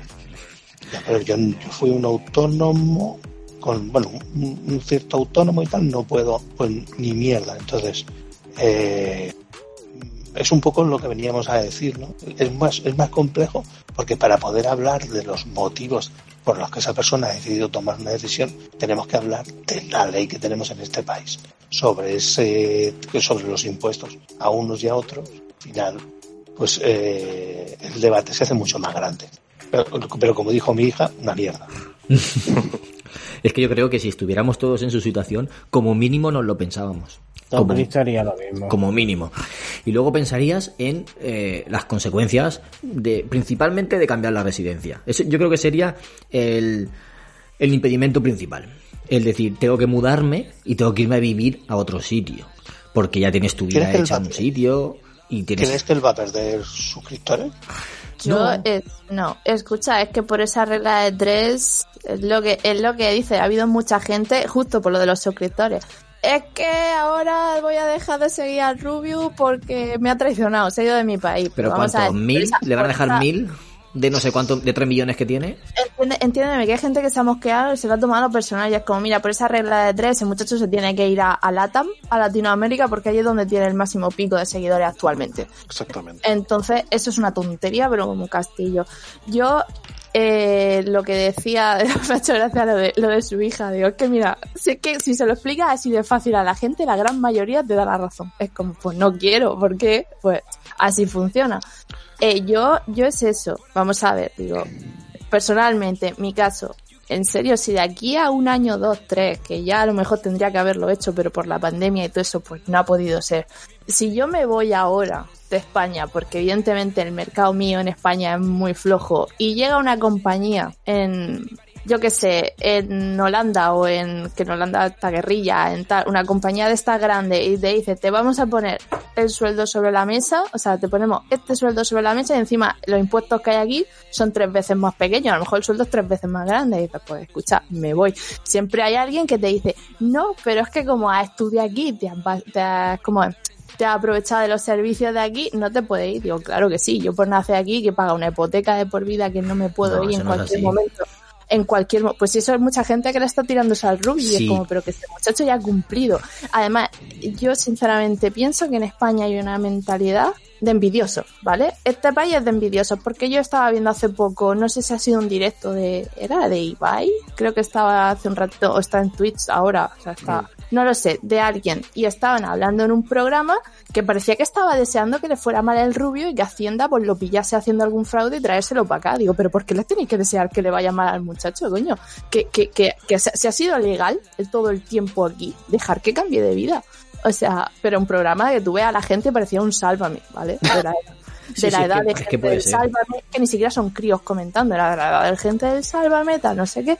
Y es como, pero en serio, ¿pero por qué le deseáis al muchacho que, que lo pillen haciendo triquiñuelas y, y que se lo traiga hacienda para acá y le den un palo, dejadlo en paz? Es que No somos un país de envidiosos. pero totalmente de envidiosos. O sea, no, no, se premia mucho el, pi- la pi- el pillaje, se pre- el pillaje y la, y la ley del mínimo esfuerzo, porque eso Pero también lo hablaba escúchame, ayer. que No, la, no, la prueba no. la tiene lo que decía lo que Sí. decíais antes, que al rubio se le está criticando y yo no veo a nadie que esté criticando al rey en redes sociales. Ya sé, pues no, cuando hablen de él en otro Todavía momento, peor. Y han habido youtubers, y yo lo que no puedo es con la hipocresía, ¿vale? Yo puedo Sí, sí. entender que tengas tu ideología, yo puedo entender que seas de izquierda, seas de derecha, lo veas bien, lo veas mal. Lo que no puedo es con la hipocresía. Hay un youtuber que ahora mismo, no voy a decir el nombre, pero tampoco quiero mojar a nadie, pero un youtuber grande que básicamente se ha puesto a llorar por Twitter diciendo, ay, los que os quedáis en España sois los patriotas, porque no sé qué, como dejando fatal al Rubius, tal, lo típico. Madre. Y tenéis que tal porque la comunidad, porque no sé qué, porque la seguridad social, porque no sé qué. Y ese mismo youtuber, cuando hubo una pedazo de, hace un tiempo, una pedazo de huelga, pero de la leche, con Amazon y con sus repartidores, estaba al mismo tiempo, eh, al mismo tiempo haciendo promoción de Amazon y diciendo que la huelga le daba igual, que él seguía con su trabajo. Digo, hombre, cuando te tocan el dinero propio, ¿cómo cambiamos la, la, y eso está, no quiero dar nombres, pero eso si hace falta, os paso el link del youtuber que ha hablado de eso con todos los tweets y con todo que está. O sea, que eso está. Está como se dice en la hemeroteca y se puede ver.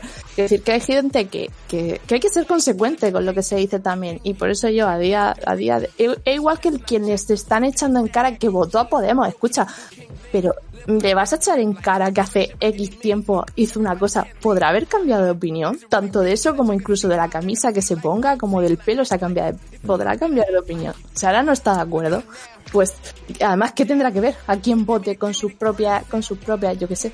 No sé, es que este tema a mí me, me enfada, pero no por, no por las opiniones. La gente puede opinar y puede tener razón. Ambas partes pueden tener razón, Sí. pero no puedo con los hipócritas. Mira, te Es que doy, no te doy más datos. Eh, mi prima fue hace poco tiempo con su novio, que estuvieron, eh, creo que de vacaciones, allí en Andorra. Eh, mi, mi prima youtuber, ¿vale? Tiene 374.000 suscriptores. Que Olé. no es, no es gigante, pero tiene bastante. Tiene bastante, bastantes seguidores. Y le gustó mucho la ciudad, dice que le gustó mucho la ciudad, que está muy chula, las casas en las que viven están muy chulas. Y también ahora, ahora está el hecho de que hay varios youtubers viviendo por ahí que se conocen entre ellos. Es decir, tú te vas, te vas a otro país, pero te vas a un pueblo. ¿Vale? Y te vas a un pueblo donde tienes a otros amigos tuyos por ahí viviendo, que los puedes ver, que puedes quedar con ellos, cuando pase todo esto, está claro, ¿vale? que puedes quedar con ellos, puedes incluso colaborar con ellos, hacer vídeos, hacer, ac- no sé, acciones, cosas así. Entonces es otra, es otro incentivo, ¿no? Para mudarse así. Y más el Rubius, que sabemos que lo ha pasado mal. Que ha, teni- Sí. que ha tenido depresión por, por el acoso, por la fama, porque no lo llevaba bien, que se mudó a las afueras de Madrid porque no podía salir de casa, que estaban en la puerta esperándole. Entonces, por ese, por ese lado, yo a este chico, por ejemplo, lo entiendo perfectamente que, también. que se quiera ir y dice, oye, pues yo me voy a otro sitio, voy a estar más cómodo, voy a estar más feliz, voy a ahorrar más, porque ese es otro punto que no hemos hablado. Que esta profesión es muy volátil y a lo mejor Sí. estás ganando, eh, por decirte una cantidad, 10.000 euros al mes, pero el mes que viene cambia el algoritmo de YouTube, como le ha pasado a muchos, eh, dejan de verse tanto tus vídeos y te bajan a la mitad los ingresos. Y a lo mejor, por lo que sea, mm, ocurre algo, mm, no sé qué puede ser, y dejas de tener esa, esos seguidores y, cae tu fama y, y, pierdes los ingresos. ¿Y qué haces? Entonces yo entiendo que en vez de tanta cantidad, dársela, pagarla en impuestos, que la prefieran ahorrarla, ¿no? Meterla en un, en una hucha, digamos, para, para el futuro. Yo todo eso lo puedo entender. Yo, pero también entiendo la otra parte. Como, como dice Larsen, que las dos partes pueden tener razón. Y, y claro, otra, una cosa es que quieras cambiar de vida, porque quieras, pero si la intención es seguir viviendo muchos meses en España y tal, y solo irte allí por tributar, etcétera, pues a mí, por, personalmente, personalmente a mí no me parece bien que hagas, no, no, que hagas o- ese cambio. obviamente, si te vas, te vas con todo el paquete. Te quedas allí, vives allí, como decía Ibai, te compras el equipo de fútbol de allí, haz lo que quieras. Sí, lo que ha dicho él, es que me ha hecho mucha gracia como lo ha dicho, y es que tiene razón. Si te vas, te vas con todo el paquete. Evidentemente no puedes estar viviendo aquí y tributando allí. A ver, como poder puedes, pero eso está muy feo. No, no, no se puede, no se puede. Tienes que estar viviendo seis meses allí. Sí, exactamente, pero es lo que han dicho, en- tanto en ese como en varios directos, que eso, pues, ya que íbamos a hablar del tema, está mirando lo que opinaban los demás y tal. Y Mariel lo han dicho, dice, hay mucha gente que hace triquiñuelas y si tienes que pasar eh, seis meses, hay gente que pasa tres.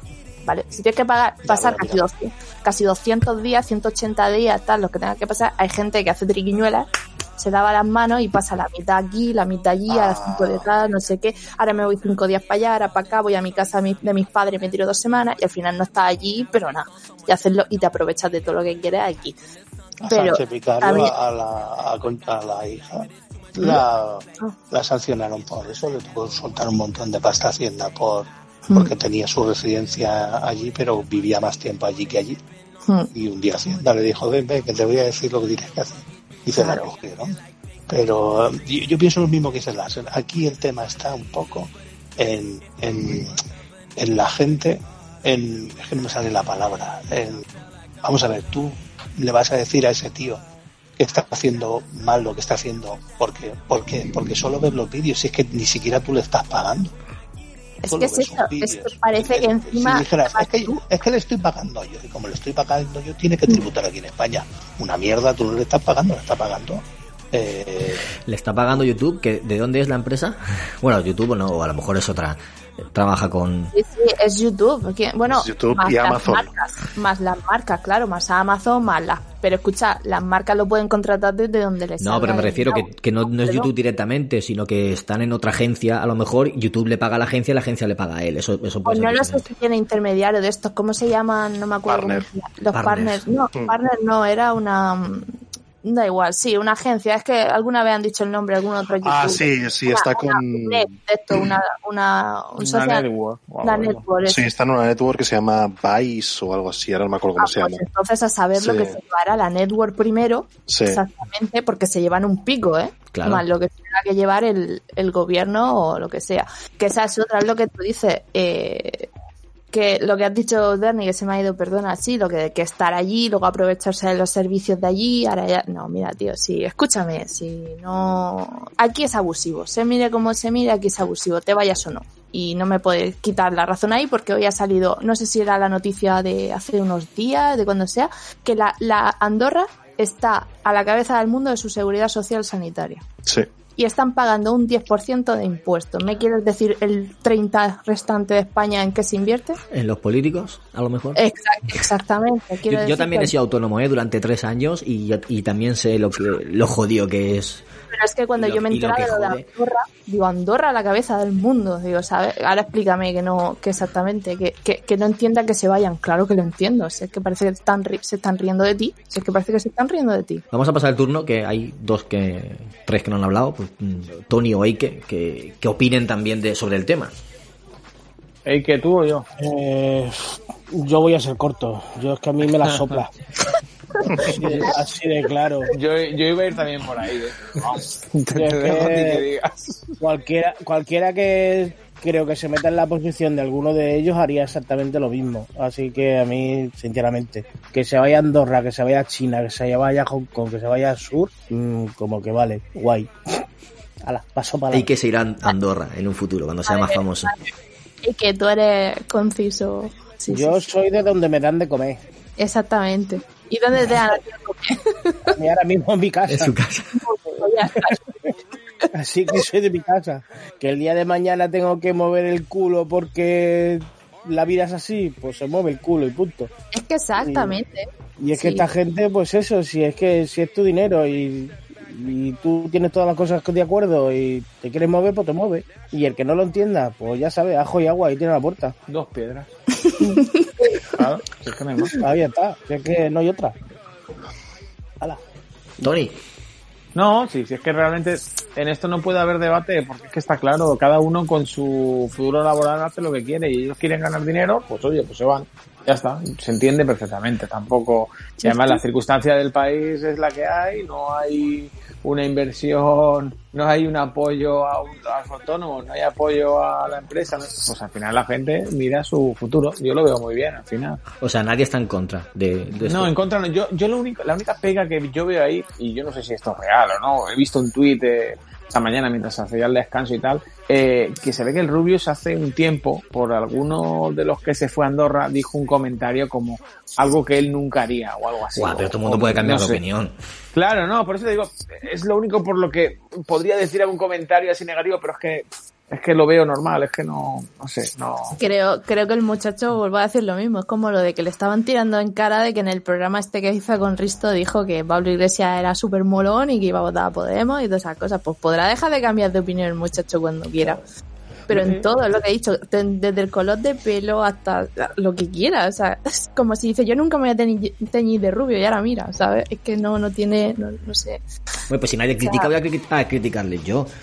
Eh, o sea, ha- han estudiado, si no él, muchos, han estudiado aquí toda su vida con, con educación pública, con, con, seguridad, con seguridad social, o sea, sin, sin necesidad de pagar médicos, a no ser que quieras. No, no sabemos la vida de cada uno, no conocemos, ahí no tenemos Eso te datos. iba a decir, digo, no lo sabemos. No sabes si la educación ha sido pública. No sabemos si han ido a colegio privado. Acertado en todos lados. Mira, chiquillo, hay Pero han- tantas Lo ha pagado con, lo ha pagado con creces. Pero es que aunque, aunque haya vivido de la seguridad social de lo que tú quieras, mm, ahora con su trabajo tiene su dinero y, y ya está. O sea, que, Escucha. que, que to- que antiguamente, por ejemplo, los que los que inmigraban a Alemania, etcétera, etcétera, por trabajo y tal, tú le ibas a decir que es que era, no, coño, que es que como has nacido en el país, quédate aquí. Pero tienes que No, morir aquí, de hambre. No, no, que no es por eso, aquí. no es por eso, pero estás trabajando aquí, estás viviendo aquí. Pues, ves esa esquina, ves esa que quiere esquina, te voy de pan y te muere. Claro, que sí, que sí. O sea, Dejadlo hablar porque yo sí entiendo lo que está diciendo y por eso mismo le voy a tirar al cuello ahora cuando termine. Por eso quieres dejarlo hablar, ¿no? ¿A quién a mí? Exacto. A ti, a ti. Eh, Vamos, vamos a hacer ahora como la selección española, que lo que ganaron en Sudáfrica lo tributaron fuera porque, porque tra- hicieron el trabajo fuera y no, lo, y no tributaron aquí en España todo ese dinero, todos esos incentivos. Esa es buena, eso no lo sabía. Hombre, Es que es que- tío. toda la- de todas maneras ha existido toda la vida de Dios, tío. Y luego ¿Cuánto- viene un er- y luego viene un ERTE. Y aquí no cobra y aquí no cobra nadie, tío. Sí, no, está jodido. ¿Cuántos hay que puta. cuántos hay que cobrar? Mira, mismo. No, no me pongo en plan, porque yo otra cosa no, pero mm, racista y todo esto yo no soy. Yo creo que cualquiera que me conozca, eh, cuánto inmigrante hay que viene aquí a trabajar y ese dinero se lo lleva afuera. ¿Por qué? Porque tiene que alimentar a una familia, tiene que, etcétera, etcétera, y vienen Pero aquí a ganar su no jornal. exactamente lo mismo, lo siguen tributando aquí. Sí, aunque tú lo, aunque tú lo aquí, eso saques sí. fuera, eh, aunque tú lo saques fuera, tú con tu dinero, una vez has tributado, puedes hacer lo que quieras. Lo que se está criticando es que se está llevando todo el impuesto fuera. El impuesto, la gente que viene aquí y lo saca fuera, los impuestos los paga aquí. Eso no, eso no tiene nada que ver. eso no, no, o sea, entiendo tu postura, pero no es lo mismo, no es, no es exactamente lo mismo. O mejor me lo pones. Oye, yo te- tengo una tengo una anécdota. Me con están censurando, no quieren Tío, Sergi, apóyame, critica, critica a los youtubers, di algo, lo que te inventes. No puedo, no puedo porque Él, él no me, puede me lo estoy, me, lo estoy, me lo estoy guardando, me lo estoy guardando. Vale, es que, es que era por, por no hacer unilateral. Si ¿Has haces un debate unilateral no tiene, no tiene gracia ninguna. ¿Has visto su foto mirando a la mía? Pues eso es porque yo le estoy apuntando a una pistola para que no hable. no, no, es que te quiero responder a lo que has dicho porque precisamente eso lo he dicho yo, pero al, al ejemplo contrario. Digo, me vas a decir a mí, a mí, caballero, que yo mataría literalmente por un puesto en Naughty Dog, en Ubisoft, Montreal, en todas esas compañías grandes. ¿Me vas a echar en cara que me vaya fuera si lo consigo después de No. 25 años preparándome aquí? No.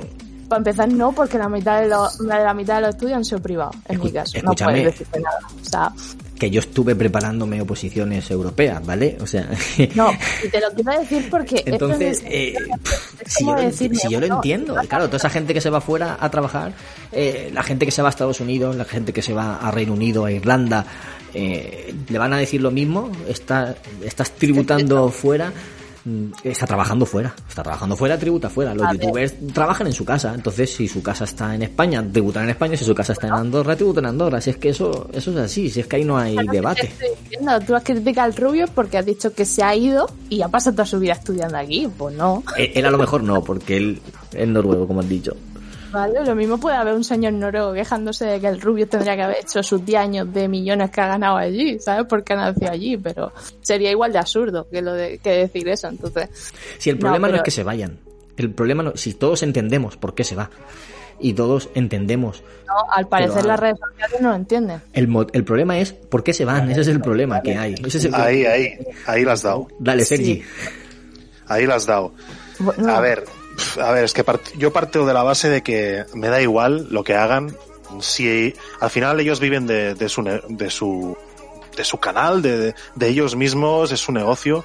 Y si pueden sacar un rendimiento mejor en, en otro lugar, pues que se piren, tío. Están en su derecho de hacerlo, no están haciendo nada ilegal ni nada malo. Partimos de esta base. Luego, eh, también creo que se estaba analizando mucho con el tema del patriotismo. Eh, les llaman malos patriotas por irse a Andorra. A ver, eh, esta gente llevan el que más 10 años eh, que están ganando fama y haciendo lo que les gusta, al final, al fin y al cabo, desde el minuto cero en los medios rajando de ellos a saco. Que si es, no es un trabajo de verdad, que si son unos gandules que están todo el día delante de la pantalla, que si no sé qué, que si no sé cuántos, etcétera, etcétera, etcétera, ¿vale? Y ahora, al final es que es normal que digan, mira, iros a tomar por culo. Y, ya no solo por eso, sino porque yo creo que la raíz del problema es que nadie se ha preocupado por, por encontrar una solución a este problema. Y os pongo un ejemplo. En 2003, el Real Madrid fichó a David Beckham, ¿vale? Y al cabo de dos años salió un Real Decreto Ley que permitía a los extranjeros que venían a España tributar como no residentes. Dos años tardaron en regular los legisladores, los grandes patriotas, para que un extranjero que viene de fuera, en vez de pagar el 45% a Hacienda que le toca cuando está aquí residiendo con un sueldazo que flipas, y aquí incluimos a, a los Cristianos Ronaldos y todos estos que han venido posteriormente, ¿vale? Pasaron a pagar un 19%. Tela. ¿vale? Y esto es, un, esto es solo un ejemplo. Luego ya podemos hablar de que, de que si se están pagando cosas inútiles como la monarquía, la tauromaquia, eh, etcétera, etcétera, etcétera. ¿Vale? Los Pero asesores. ¿cómo se, van a ¿cómo se van a sentir estos chavales que, que evidentemente, como has dicho antes, van a tener una carrera muy corta? Eh, seguramente. Pues es normal que quieran sacar el mayor rendimiento posible. Y, y es, es, creo que es un agravio comparativo en este caso que a los futbolistas de élite o deportistas de élite les hayan dado todas las facilidades posibles y aún así hayan defraudado Hacienda. Sí. Porque lo hemos visto en Messi, Cristiano Ronaldo, Neymar, eh, Sergio Ramos, eh, Xavi Alonso, etcétera, etcétera, etcétera, etcétera, etcétera. Por citar futbolistas que son los que es el deporte rey aquí en este país. Y, no sé, tío, yo creo que al final los legisladores se tienen que poner las pilas, porque al final es, es, un, es un problema de ellos. Es decir, mm, si quieres que la gente, estas grandes fortunas que de YouTube, Twitch, eh, etcétera, se queden, dales algo más. No, no los metas en el mismo saco que otros, porque creo que es injusto. Y, y también me gustaría mandar un mensaje a, a los otros creadores de contenido que están, están en contra de que se hayan ido y también están dando su opinión, eh, como Ibai o no sé quién más ha dicho que no, que ellos nunca lo harían. Digo, bueno, cuidado, no digas nunca de ese vaso no voy a beber, porque las cosas están muy jodidas. Es decir, está el país en la ruina. eh, tienen que venir fondos europeos que para hacer estos, para que estos fondos lleguen a España, el Banco Central Europeo y la Comisión Europea están exigiendo reformas y esas reformas van a tener unas consecuencias. Que si van a bajar las pensiones, que si no sé qué, y quién sabe, vete a saber si suben impuestos otra vez. Entonces, toda esta gente, cuando les vuelvan a subir los impuestos, que va a pasar en un momento u otro, veremos si siguen manteniendo lo de que me quedo porque soy un patriota o al final acaban yendo en- Andorra también. Así que no sé, yo creo que deberíamos ir a la raíz del problema, como he dicho, y a lo mejor habría que, habría que empezar a, a legislar de una forma diferente para evitar que, que esta gente se vaya, pero evitarlo de una forma razonable, no en plan, no, no, aquí esto es lo que hay, y si no te gusta te vas, pues evidentemente se acaban yendo, ¿no? No sé, no sé qué opináis, pero yo creo que al final es lo que debería hacerse. Yo es que nunca he entendido Yes. esto de... Es breve lo mío. Eh, esto de la economía, porque cuando estás estudiando te lo explican. Dices, sí, aquí los que más ganan pagan más. Que, y los que ganan menos pagan menos. Digo, vale, pero si eso con un porcentaje ya lo tienes. Mi mente lógica siempre ha pensado eso. Si, si todo el mundo paga un 20%, los que más ganan van a pagar más dinero. ¿Por qué los que ganan más tienen que pagar un porcentaje todavía mayor? Por el estado del bienestar. eh, mi mente lógica eso nunca lo entendió. Yo siempre he sido de más de ciencias que de letras, ¿vale? Siempre matemáticas, siempre física y tal. Y mi mente me dice eso. Si tú pones un Pues por el porcentaje. volumen. Claro, que tú pones un porcentaje, el que gane 1000 euros va a pagar 20%, el que gane 100.000 euros va a pagar más dinero, sí o sí. Entonces, no es- se hace para buscar un equilibrio, es decir, gente, hay mucha, hay una menor cantidad de gente que, que gana un pastizal, ¿vale? En comparación con, con el sueldo medio y ya no vamos más abajo de eso. Y al final, pues intentan equilibrar un poco la balanza y que la gente que más cobra, pues pague un poco más para, para buscar ese equilibrio. Pues que, no sé, pero un poco aún más, así- no, es, el- no es más del doble. De porcentaje Claro. me refiero, que, que es que Claro, claro, la es que yo no estoy diciendo... sueldo casi, la mitad del sueldo, es que eso es una burla. Yo no estoy diciendo que el, que el porcentaje del 45% sea el correcto, ¿eh? tampoco, simplemente que sí que yo entiendo que las grandes fortunas siempre tienen que pagar un poco más que la media, porque es que si no, es- entonces bueno, se- España sería un país como Andorra, pero claro, Andorra son eh, 300.000 personas, creo, España son 47 millones. Eh, entonces, es que no, no, ya, ya el país ya no funciona económicamente, imagínate si, si todo el mundo pagara lo mismo, sería imposible. Entonces, bueno, Pero como, como decías tú antes, el problema no solo está en la... El problema está en que aquí estamos dividiendo grandes fortunas o dinero unipersonal a lo que el Estado recauda a las empresas. No todas las empresas pagan los mismos impuestos aquí en España. eso es otra cosa. Es decir, Entonces, Eh, sí, ¿por qué, por qué yo tengo que pagar un, un tanto por ciento si cuando voy a comprar el pan ya pago un IVA, cuando ya voy a comprar a tal, y cuando tengo trabajadores a mí tengo que pagar 300 o 400 euros de cada trabajador al mes de seguridad social y de todos esos, que me parece muy bien, yo tengo que cubrir unos impuestos porque este país funciona de esta manera, pero porque luego Amazon tributa en comparación a lo que eh, tributa un, un autónomo muchísimo menos. Si, si el volumen que ellos mueven es como que 10 millones más grande que el de un autónomo normal y corriente. Y ya por último, ya que habláis de patriotismo, a mí una empresa alemana viene y me da un millón de euros y en media hora estoy hablando alemán fluido. tú y todos, me parece. ¿Qué iba a decir? No sé. Sergi? Dime, dime. Que ibas a decir algo más. No, es que es eso, es que al final yo creo que eh, se está, no sé, ahora ha pasado esto porque Rubius es, ma- es el más conocido quizá y, y la turba de, de las redes sociales lanzándose a su cuello, pero es que no, es lo que ha dicho antes eh, Juan, eh, eh, esto es gris, no es o blanco o negro, hay que analizarlo muy bien y pensarse muy bien las cosas antes de decirlas porque no es tan sencillo.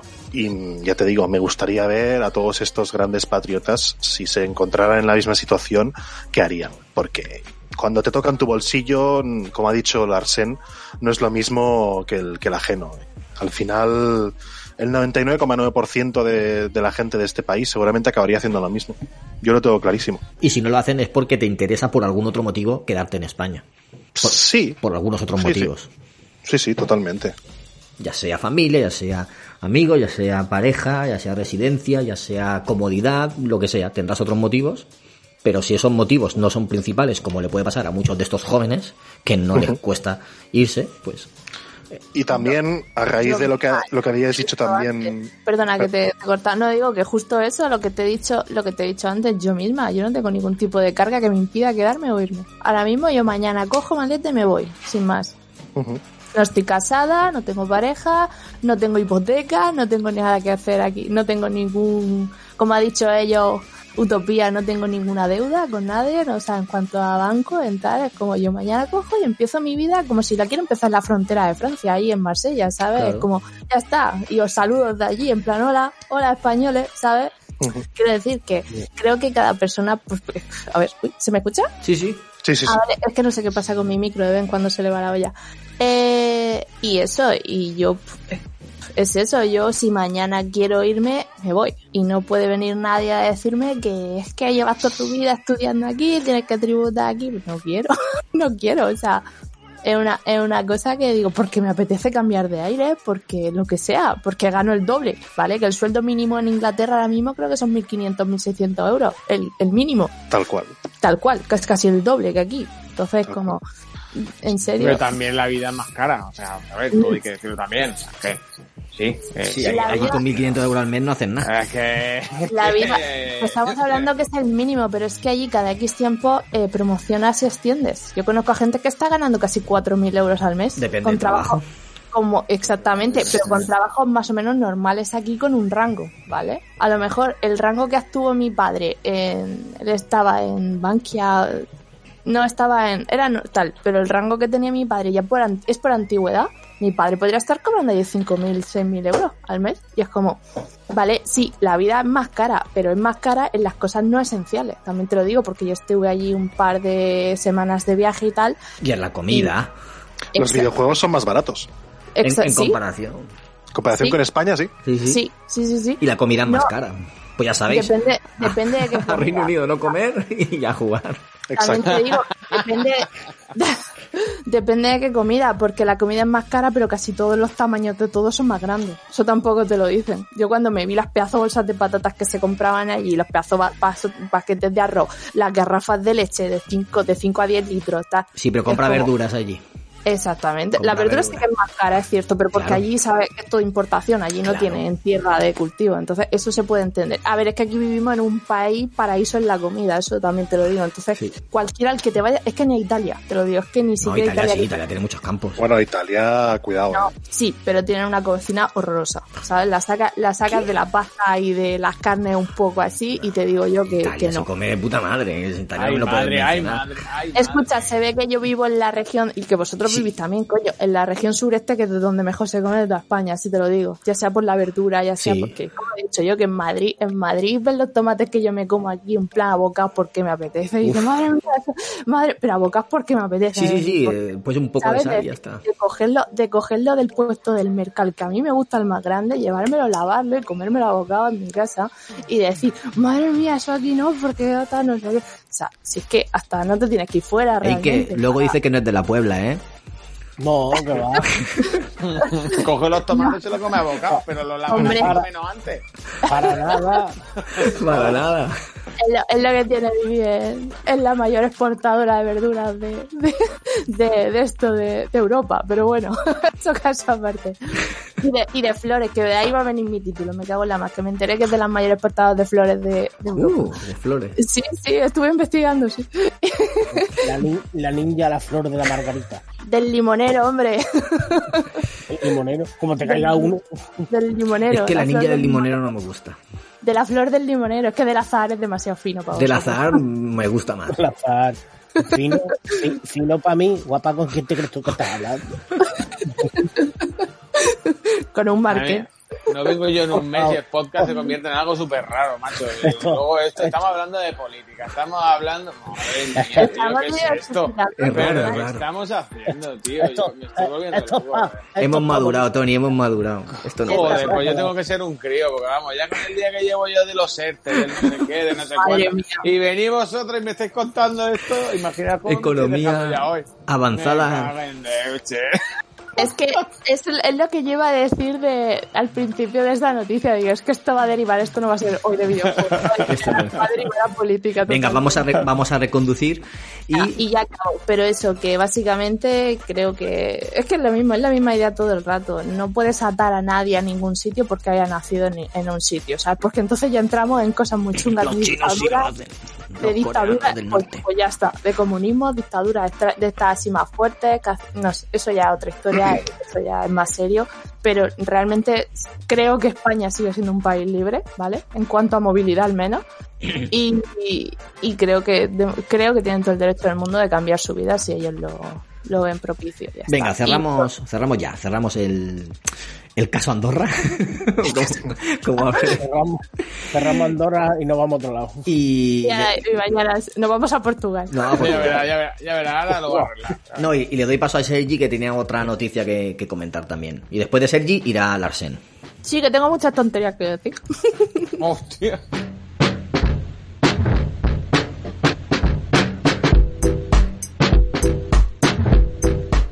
Adelante. Ya, Sí, bueno, volvemos al lío con CD Projekt otra vez. Eh, hemos cambiado de año, pero el tema sigue candente y es que, bueno, esta semana se ha filtrado que hubo ciertas malas artes eh, por parte del estudio en cuanto al desarrollo, ya que se dijo que había que llevaba ocho años en desarrollo, pero en realidad comenzó en 2016, eh, que ha habido muchas prisas, que los empleados de- del estudio creían que el juego se iba para 2022, imagínate, y acabó saliendo a finales de 2020.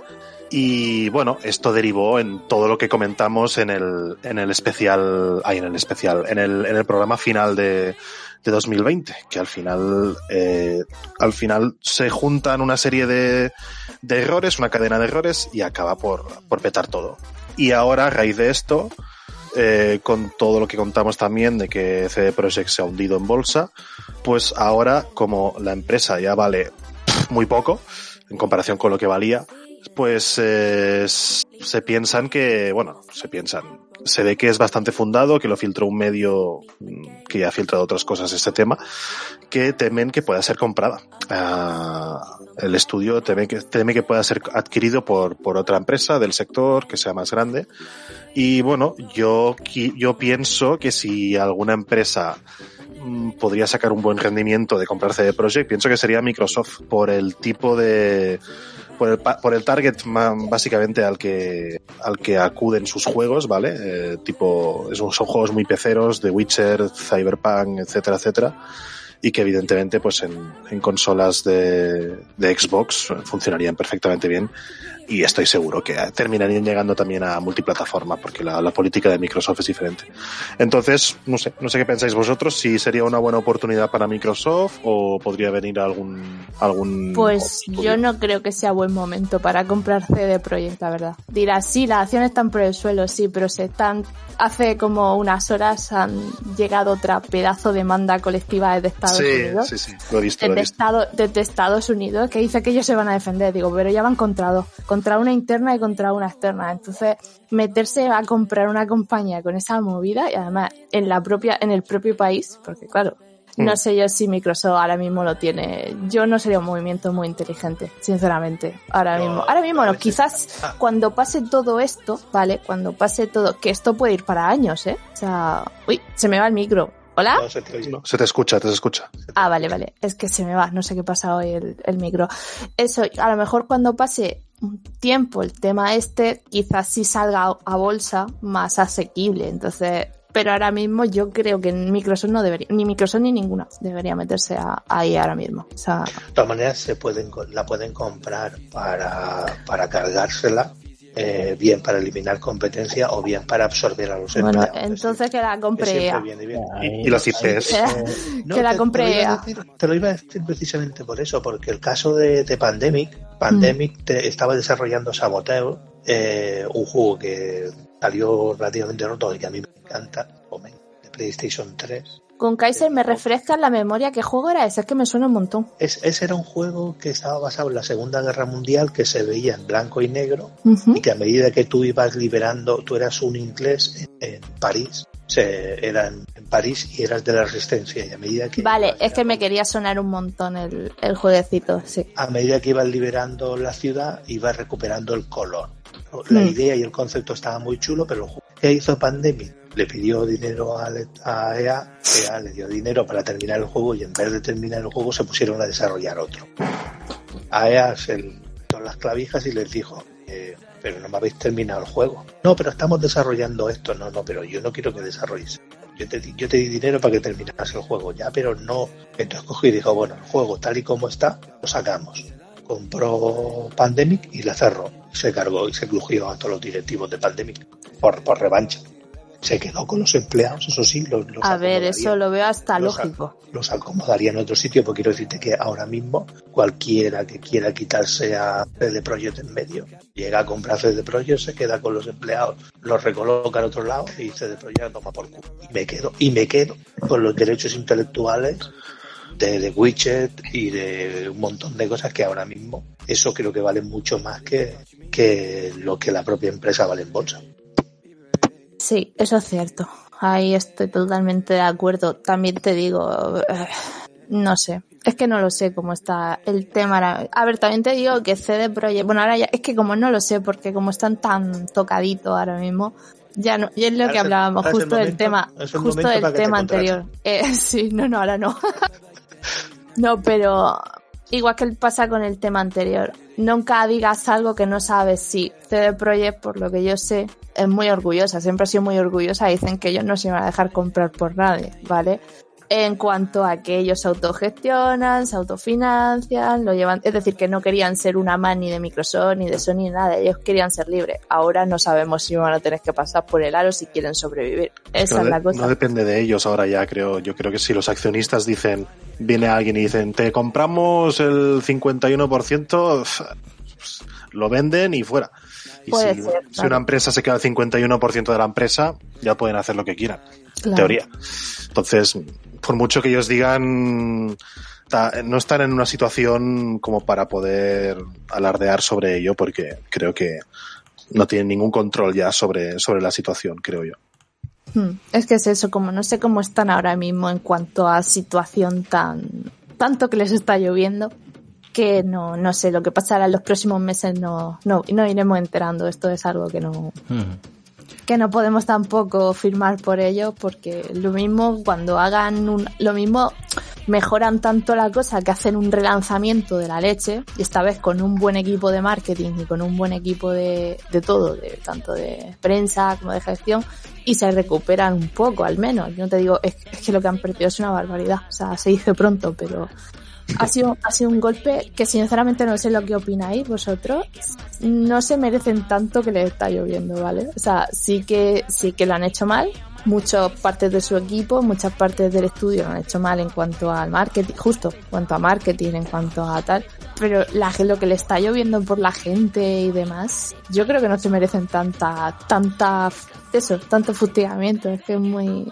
Bueno, a ver, en, en Polonia el no sé si era el defensor del pueblo o, o una asociación tipo tipo Facua, que es la que tenemos aquí, de- de- bueno, la que tenemos aquí en España, que es de defensa del consumidor, eh, también se ha, posi- se ha posicionado al respeto y les ha metido una buena una buena Sí. colleja también. Sí.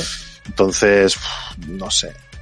Claro, quizá quizá es lo de es lo mismo de antes con los youtubers que las redes sociales eh, hiervan y empiecen a haber descalificaciones eh, hacia los propios empleados que no tienen ninguna culpa, los programadores y tal, Claro. cuando, cuando los que la han cagado han sido otros, pero yo creo que es totalmente, hay que separar las cosas, es decir, lo que han hecho es grave.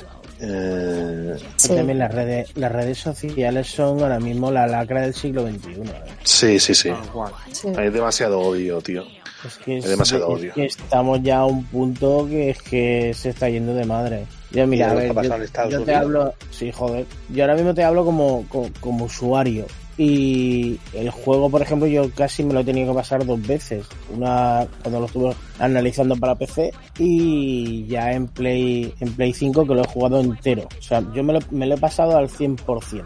No tengo nada más que hacer en el juego, excepto esperar los DLC. Mm. He tenido cosas en la consola, porque he tenido, sí, eh, se me ha echado a la guía veces, pero no he tenido problemas, digamos, de que me haya lastrado el juego. Yo lo he disfrutado y te lo digo con la mano en el corazón. ¿eh? Yo para mí es uno de los mejores juegos que he jugado de la antigua generación, porque lo cuento como la antigua generación. Y, y es que no se me caen los partes, no, no, no se me caen los anillos por decirlo. Eh, yo creo que el problema, el problema ya lo dije, ya, ya lo dije una vez, que directamente han pecado de, sí, han pecado de soberbia, han pecado de chulería, han pecado de que yo soy CD Projekt el que hizo el de Witcher 3, que lo petó y lo sigue petando, y a mí esto los usuarios me lo van a perdonar. No. Lo que tendrías que haber hecho es directamente coger el juego, haberle atrasado hasta el 2022 o a finales de 2021, sacarlo para la siguiente generación, la nueva generación, y sacas uno de los mejores juegos que hay ahora mismo en el mercado.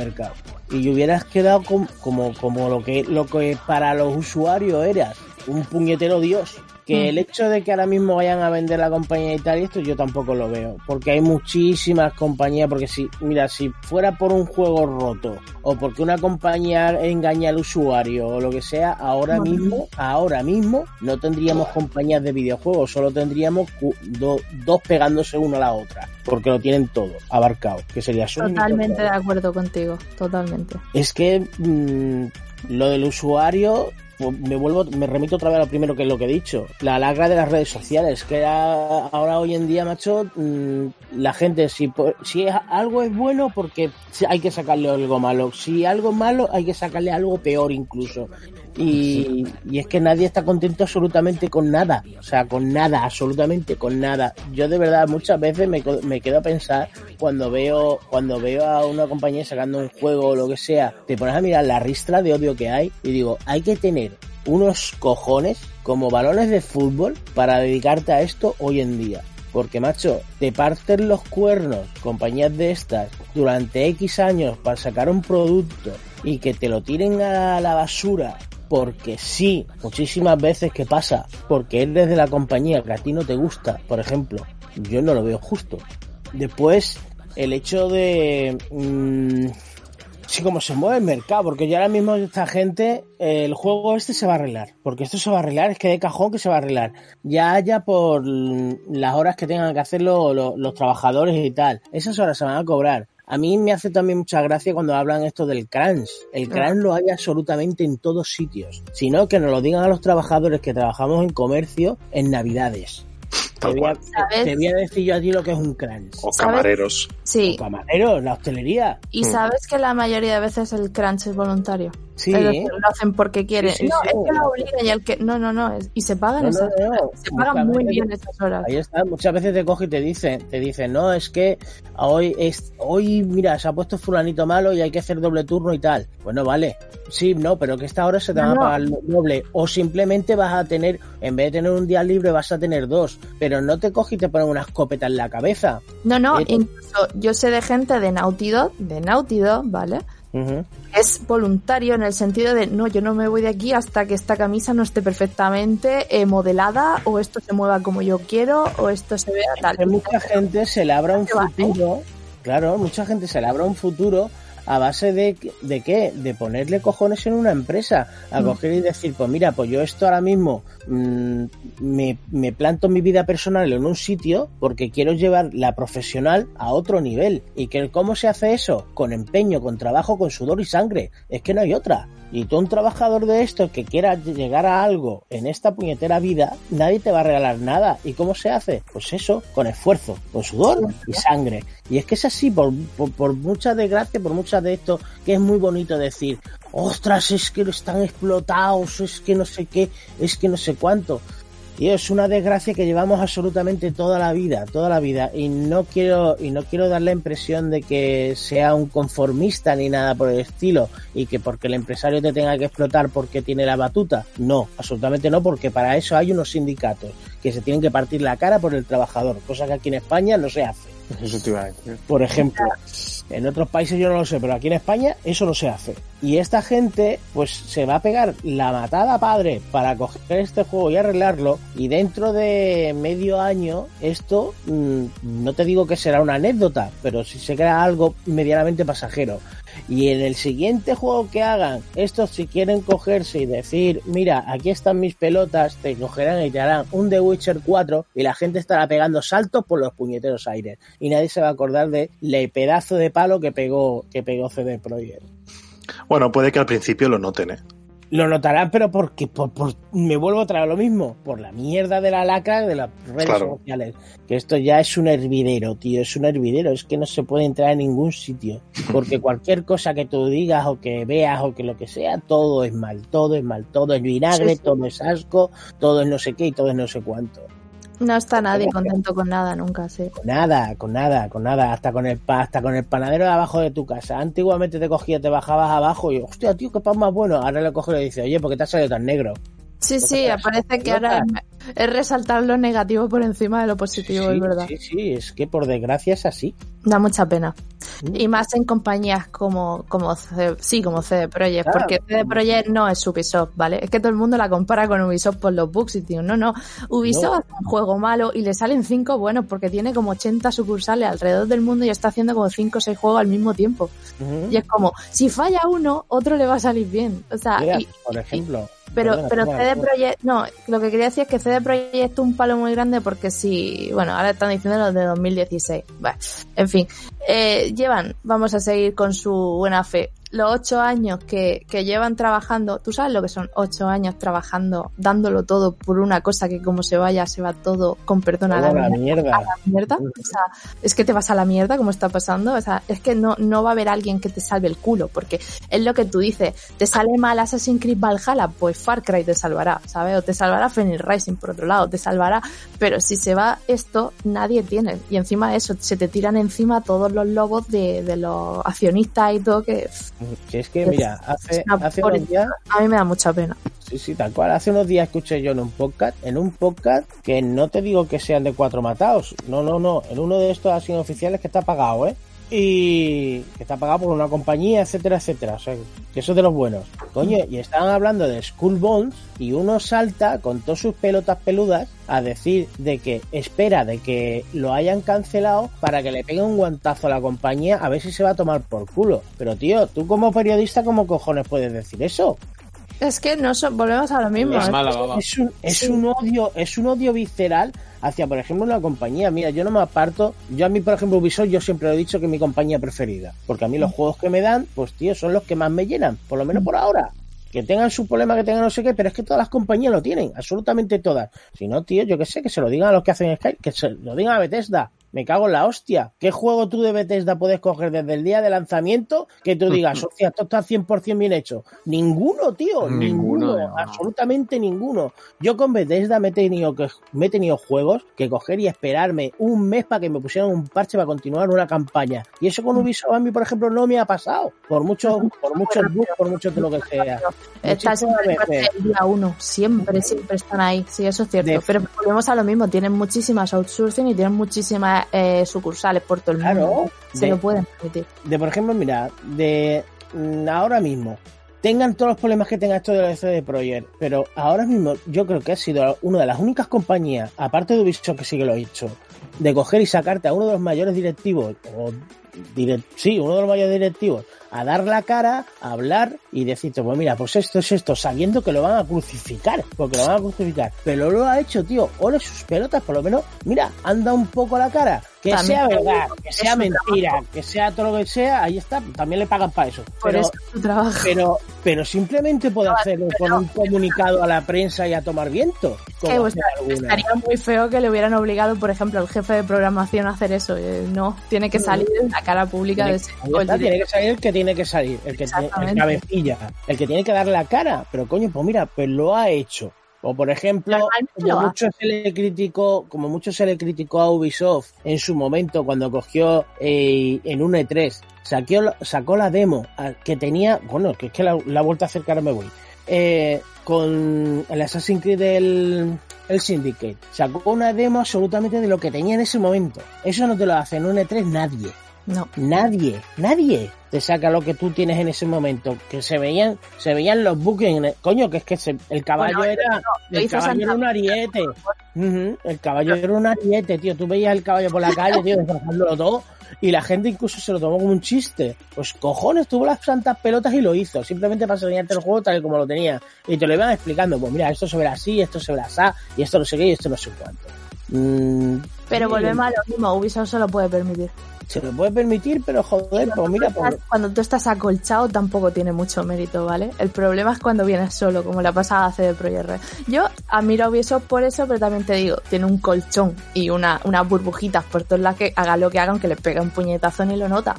Pero CD Projekt no puede porque, también porque quieras que no, a base, a base de palo se aprende. Sí, si no te digo que no hayan aprendido también. Y a esta gente, a esta gente de CD Projekt, yo tampoco, tampoco te voy a decir que no, que esto le haya sentado bien, porque esto es un guantazo de humildad. El cogerte decirte que es, eh, bájate arriba un poquito, que te está yendo tú demasiado de madre. Yo no creo que CD Projekt haya, se haya subido a la barra. Eso, la culpa volvemos a lo mismo. Sido el de equipo de marketing, que además es que se ha notado que el equipo de marketing es el que, el que la ha liado partísima y probablemente su productor. Su... Pero, pero ¿en qué aspecto piensas tú que el equipo de marketing ha intervenido en ese error? ¿Simplemente los plazos de lanzamiento?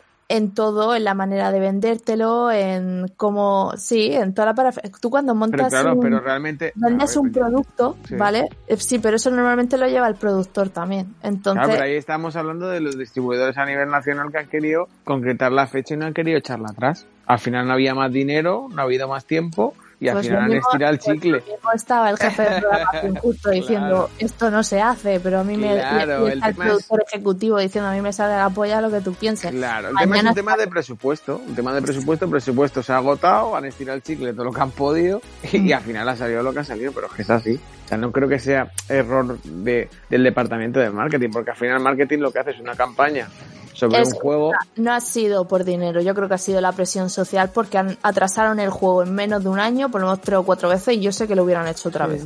Si, no- si se lo hubiera permitido tanto la presión social, porque estaba Sí. ya todo el mundo echándoselo encima. Por dinero no Esto ha tiene- sido. tienen unas pautas, tienen unos, ya sea por marketing, ya sea de... Exacto, esto no ha sido Eh, por dinero, ¿eh? no, dinero no, no. tenían de sobra.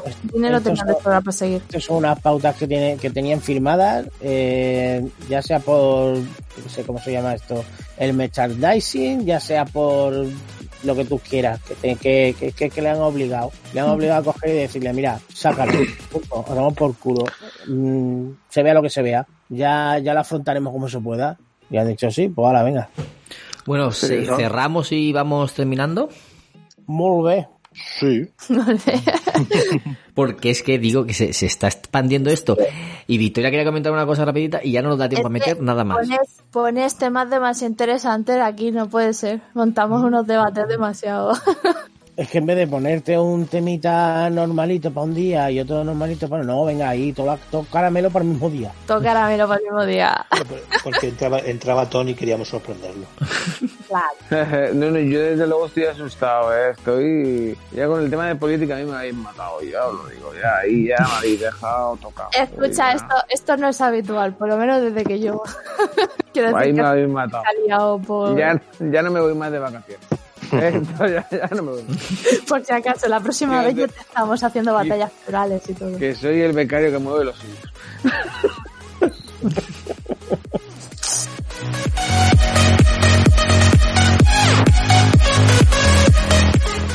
Qué mamón. Bueno, Victoria, ¿querías Bueno. comentar alguna más? Sí, algunas, pero ya cosas más anecdóticas. Tampoco quería ya montar más debates aquí, que luego pasa lo que pasa ya. Es que hoy, hoy telita, telita. ¿Os acordáis? Es que era demasiado denso. A mí me da mucha lástima no haber hablado bien de tanto de lo primero como de esto, porque es que son dos temas que, que merece la pena, eh, sobre todo por opinión general, a ver qué opino. Bueno, yo tengo aquí pues todo tres tonterías, así que he visto que he ido leyendo, porque sabes que yo soy muy, muy curiosona para estas cosas. Y os acordáis que os dije que no tenía ni idea, ¿vale? Y mantengo que no tengo ni idea. Lo del rumor de la venta de, de la licencia de, de Bayonetta, Sí. porque Hideki Kamiya pues hoy ha salido una noticia eh, que en resumen es Hideki Kamiya tirándole mierda, pero a capazo a Nintendo Switch. Que odia, odia su consola, que es terrible, que no tiene cruceta, que su. Mira, una, una salvajada de, de cosas que además me hacía gracia la noticia porque es que no se corta un pelo. Y es verdad. Y es como... Entonces yo, el rumor ese, que hoy ya no lo veo tan descabellado que en un futuro este hombre diga o lo quiten de en medio, porque aparte me hizo mucha gracia lo de que tenía bloqueada aquí a gente. es como, es como, tiene bloqueado. Entonces yo dije, pues nada, no, no sé. Entonces una de dos, o se vuelve demasiado polémico el hombre y lo quitan de en medio, o directamente se acabarán abriendo al mundo si este hombre dice que no sigue trabajando. Y es como, pues nada, Así que nada, veremos a ver qué pasa, qué pasa próximamente con Bayonetta 3, que todavía se supone que viene, pero todavía no se sabe nada. Y bueno, más cositas que he ido viendo este, esta semanita. Ah, no sé si os enterasteis de lo de of Tsushima, lo de área de jugones. Eh, sí, sí, hija, sí. ¿Qué opinas? Ahora tú, tú que sabes de qué va el tema, ¿qué opinas? Y ahora, bueno, os, como- os pongo en contexto. Que no es la primera vez que lo hace. Es que es- este es el problema, que es que parece que es... He intentado encontrar el, el tweet, pero o lo han borrado o a mí se me ha pasado porque fue hace una semana casi. Lo borraron, lo borraron. Lo borraron, ¿verdad? Sí, sí, sí. Eh, sí, pues el tema es que cogieron y dijeron que, que pues como ya se sabe, esto es algo que prácticamente ya se sabe a nivel popular, porque también están los trabajos abiertos para el nuevo tal, que están trabajando, Sucker Punch está trabajando en Ghost of Tsushima 2. Entonces, es que no puedo. Área de jugones no se le ocurre otra cosa que decir que es que, que, que podría venir por la cultura maya. Y claro, dices tú, mira, mira, ¿cómo que la cultura maya? Pobrecito, un que fue un fallo del redactor. Fue un fallo del traductor de Google, ¿vale? Que no sé cómo derivó de que iba a ser cultura maya y lo que estaban hablando era del engine de Maya, Sí. que es el programa 3D, para, para la creación de tanto de animación como de modelado. Y es como, muy bien, campeones de área de jugones, muy bien, muy bien. Y, pero tardaron un rato en darse cuenta, ¿eh? O sea, pero es que lo, lo más gracioso es que había gente dándoles bola, pero de verdad que se lo creían, de verdad, que iba a ser la cultura maya. Y era como, "Mm, sí, Tsushima en, en la zona de, de Sudamérica, está, está bien la cosa. O sea, está bien. No sé. Sí, a tiro de piedra. Yo no sé eh, que lo, que, lo que el- pensaste cuando lo viste, pero yo me estaba rulando por el suelo. Pero O sea, rulando. yo la verdad que cuando me pasaron lo de la noticia, digo, no, esto, esto, esto es una chorrada, ¿no? Y me dicen que no, que no, tío, que es en serio con los mayas y tal. Y yo, pero ¿qué, qué dices tú un samurái con maya, tío? que me digas que a lo mejor que le hayan puesto a un samurái le hayan puesto mayas, pues mira, no te diré que no, pero... Sí. eh, pero con los mayas, pero si es que ni siquiera el siglo es el mismo, o sea, que me estás contando. Eh, que sí, coño, que sí, es que la han puesto y ya me dijeron, no es que la han puesto en tal, y yo, venga, me, me voy a hacerme un colacao, venga, hasta luego. Yo, no, Mira. coño, que es verdad, yo, que no, coño, es verdad eso, que me va a decir tú, dos minutos te doy para que te echarte cualquiera que ha metido la gamba. El, el becario de turno que le han dejado solo en la oficina. Siempre los pobres becarios. Liado. Siempre. Es- excepto Para- el nuestro, que el nuestro Para que puta cuenta lo, lo importante. Pelota que eres, encima que eres tú quien se la lía.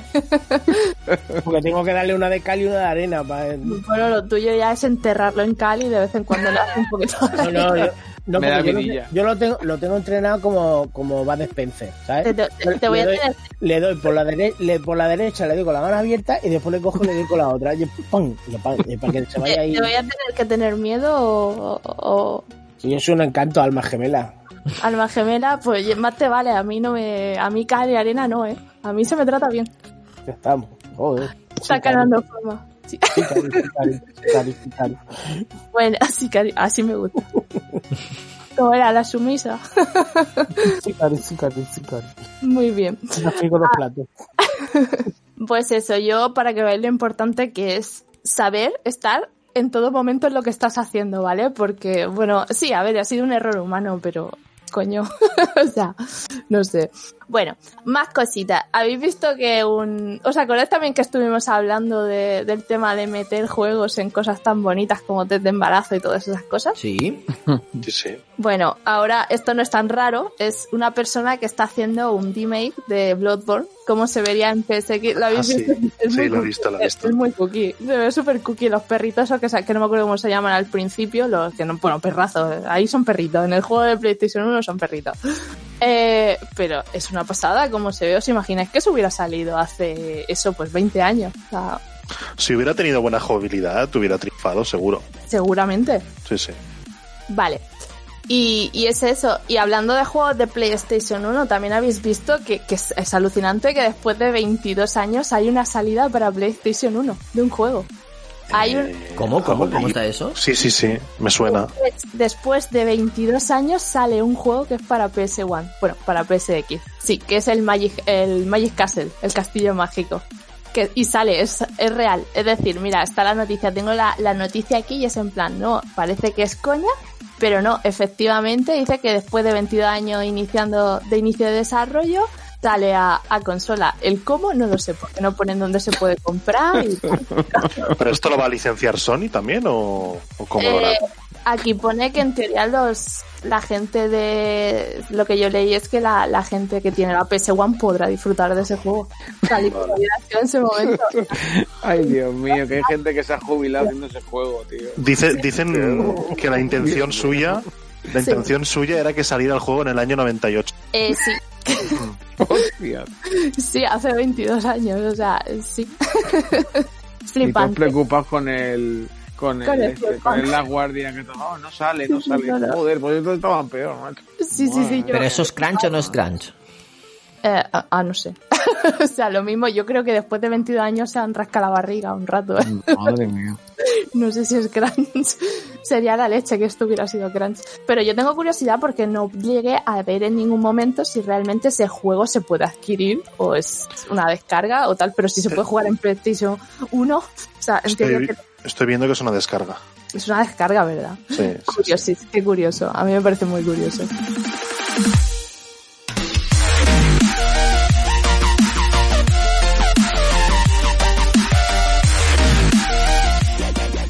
Ya para terminar, bueno, esto ya es el colofón aquí, ni rubio ni, ni nada, que, que Vladimir Putin es gamer, señores. Sí, hombre. Ah, sí, no me extraña. Ostras, que ha salido hoy un vídeo que no voy a decir el canal porque está en ruso, no sé pronunciar eso, ¿vale? Porque además está en cirílico, no sé cómo se llama. Está viendo que, que dentro de lo que es el... Es que allí no sé cómo se llama, no tengo ni, ni idea de política rusa. Digamos que es como la Moncloa de allí, donde él está presidiendo. Kremlin, ¿no? Es un- Sí, pero sí, es el Kremlin, me parece, pero no sé cómo se llamaría lo que es el edificio como tal, ayuntamiento, no, hombre, ayuntamiento no, pero que no lo sé. Entonces, tiene una sala que tiene, primero, un montón de arcades, de, de máquinas arcade, tiene tragaperras. Y tiene, señores, tiene dos DDR, que no sé si sabéis, lo- porque dice que le encanta bailar en la alfombra de baile. Y está la foto de las alfombras de baile. Y tiene dos para competir con Dance su... Dance Revolution. Sí, para competir con su cámara, sí. Y con sus amigos que invita y todo esto. O sea, yo me lo imagino bailando al Just Dance, a ese hombre. Eh, eh, competiciones de, de Just Dance allí metido en el Kremlin. Yo, eso es lo más grande que yo he leído y digo, mira, ya está, yo ya soy fan de, de ese hombre, pero para toda la vida. Pero yo, yo, pero conociendo a ese hombre, yo no le ganaría ninguna partida. No, no, por miedo. O sea, yo, Que te no- manda, un, te manda un gulag.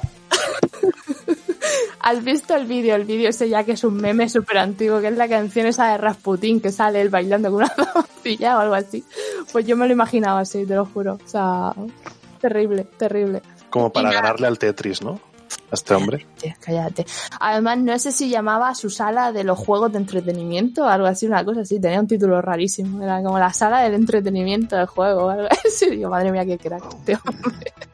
Además, este- se pueden ver que tiene máquinas arcade, o sea, completa de todo. muy, muy gracioso. La verdad, es muy guay de ver.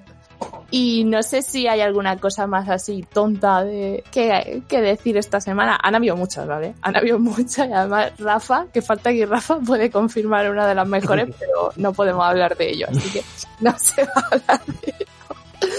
Y, y ya está, y un poco más. Poco más, no ha habido así. Racita Tam- nos han dejado sin salseo esta semana. No, no, además no podemos hablar de, de eso, no lo prohibió papá verme. Así que. Ay, el papa. El Papa. Ay, el papa Benny. A ver, no es Que nada, no- no es no me deja hablar de polémico. tu genial. No es nada polémico, pero me lo prohibieron, así que nada, ya está. O sea. Pues nada, ¿que ¿os queda alguna cosilla más o, o damos por finalizado el programa denso o intenso de hoy? Sí, yo creo que sí. Yo creo que sí, ¿no? Pues nos vamos a dejar. Ampliamos el programa a la semana que viene. El tema principal lo, lo hacemos la semana que viene. El análisis lo hacéis la semana que viene. Y, y así, pues todos contentos. ¿Vale? Vale. Chachi. Muy bien, Solo pues. de, adelan- de adelanto, adelanto del, del análisis del, del Fénix, decir que si los Monty Python hubieran hecho algún videojuego sobre Grecia, sería este. Ostras. Es to- Ajá, totalmente. Yo totalmente. No, esto es un juego de Peter Molyneux encubierto. En serio. Esto ha sido un encu- algo encubierto. Tampoco te voy a decir que no. Madre mía, vaya referencia que ha hecho. Me ha dejado a cuadros.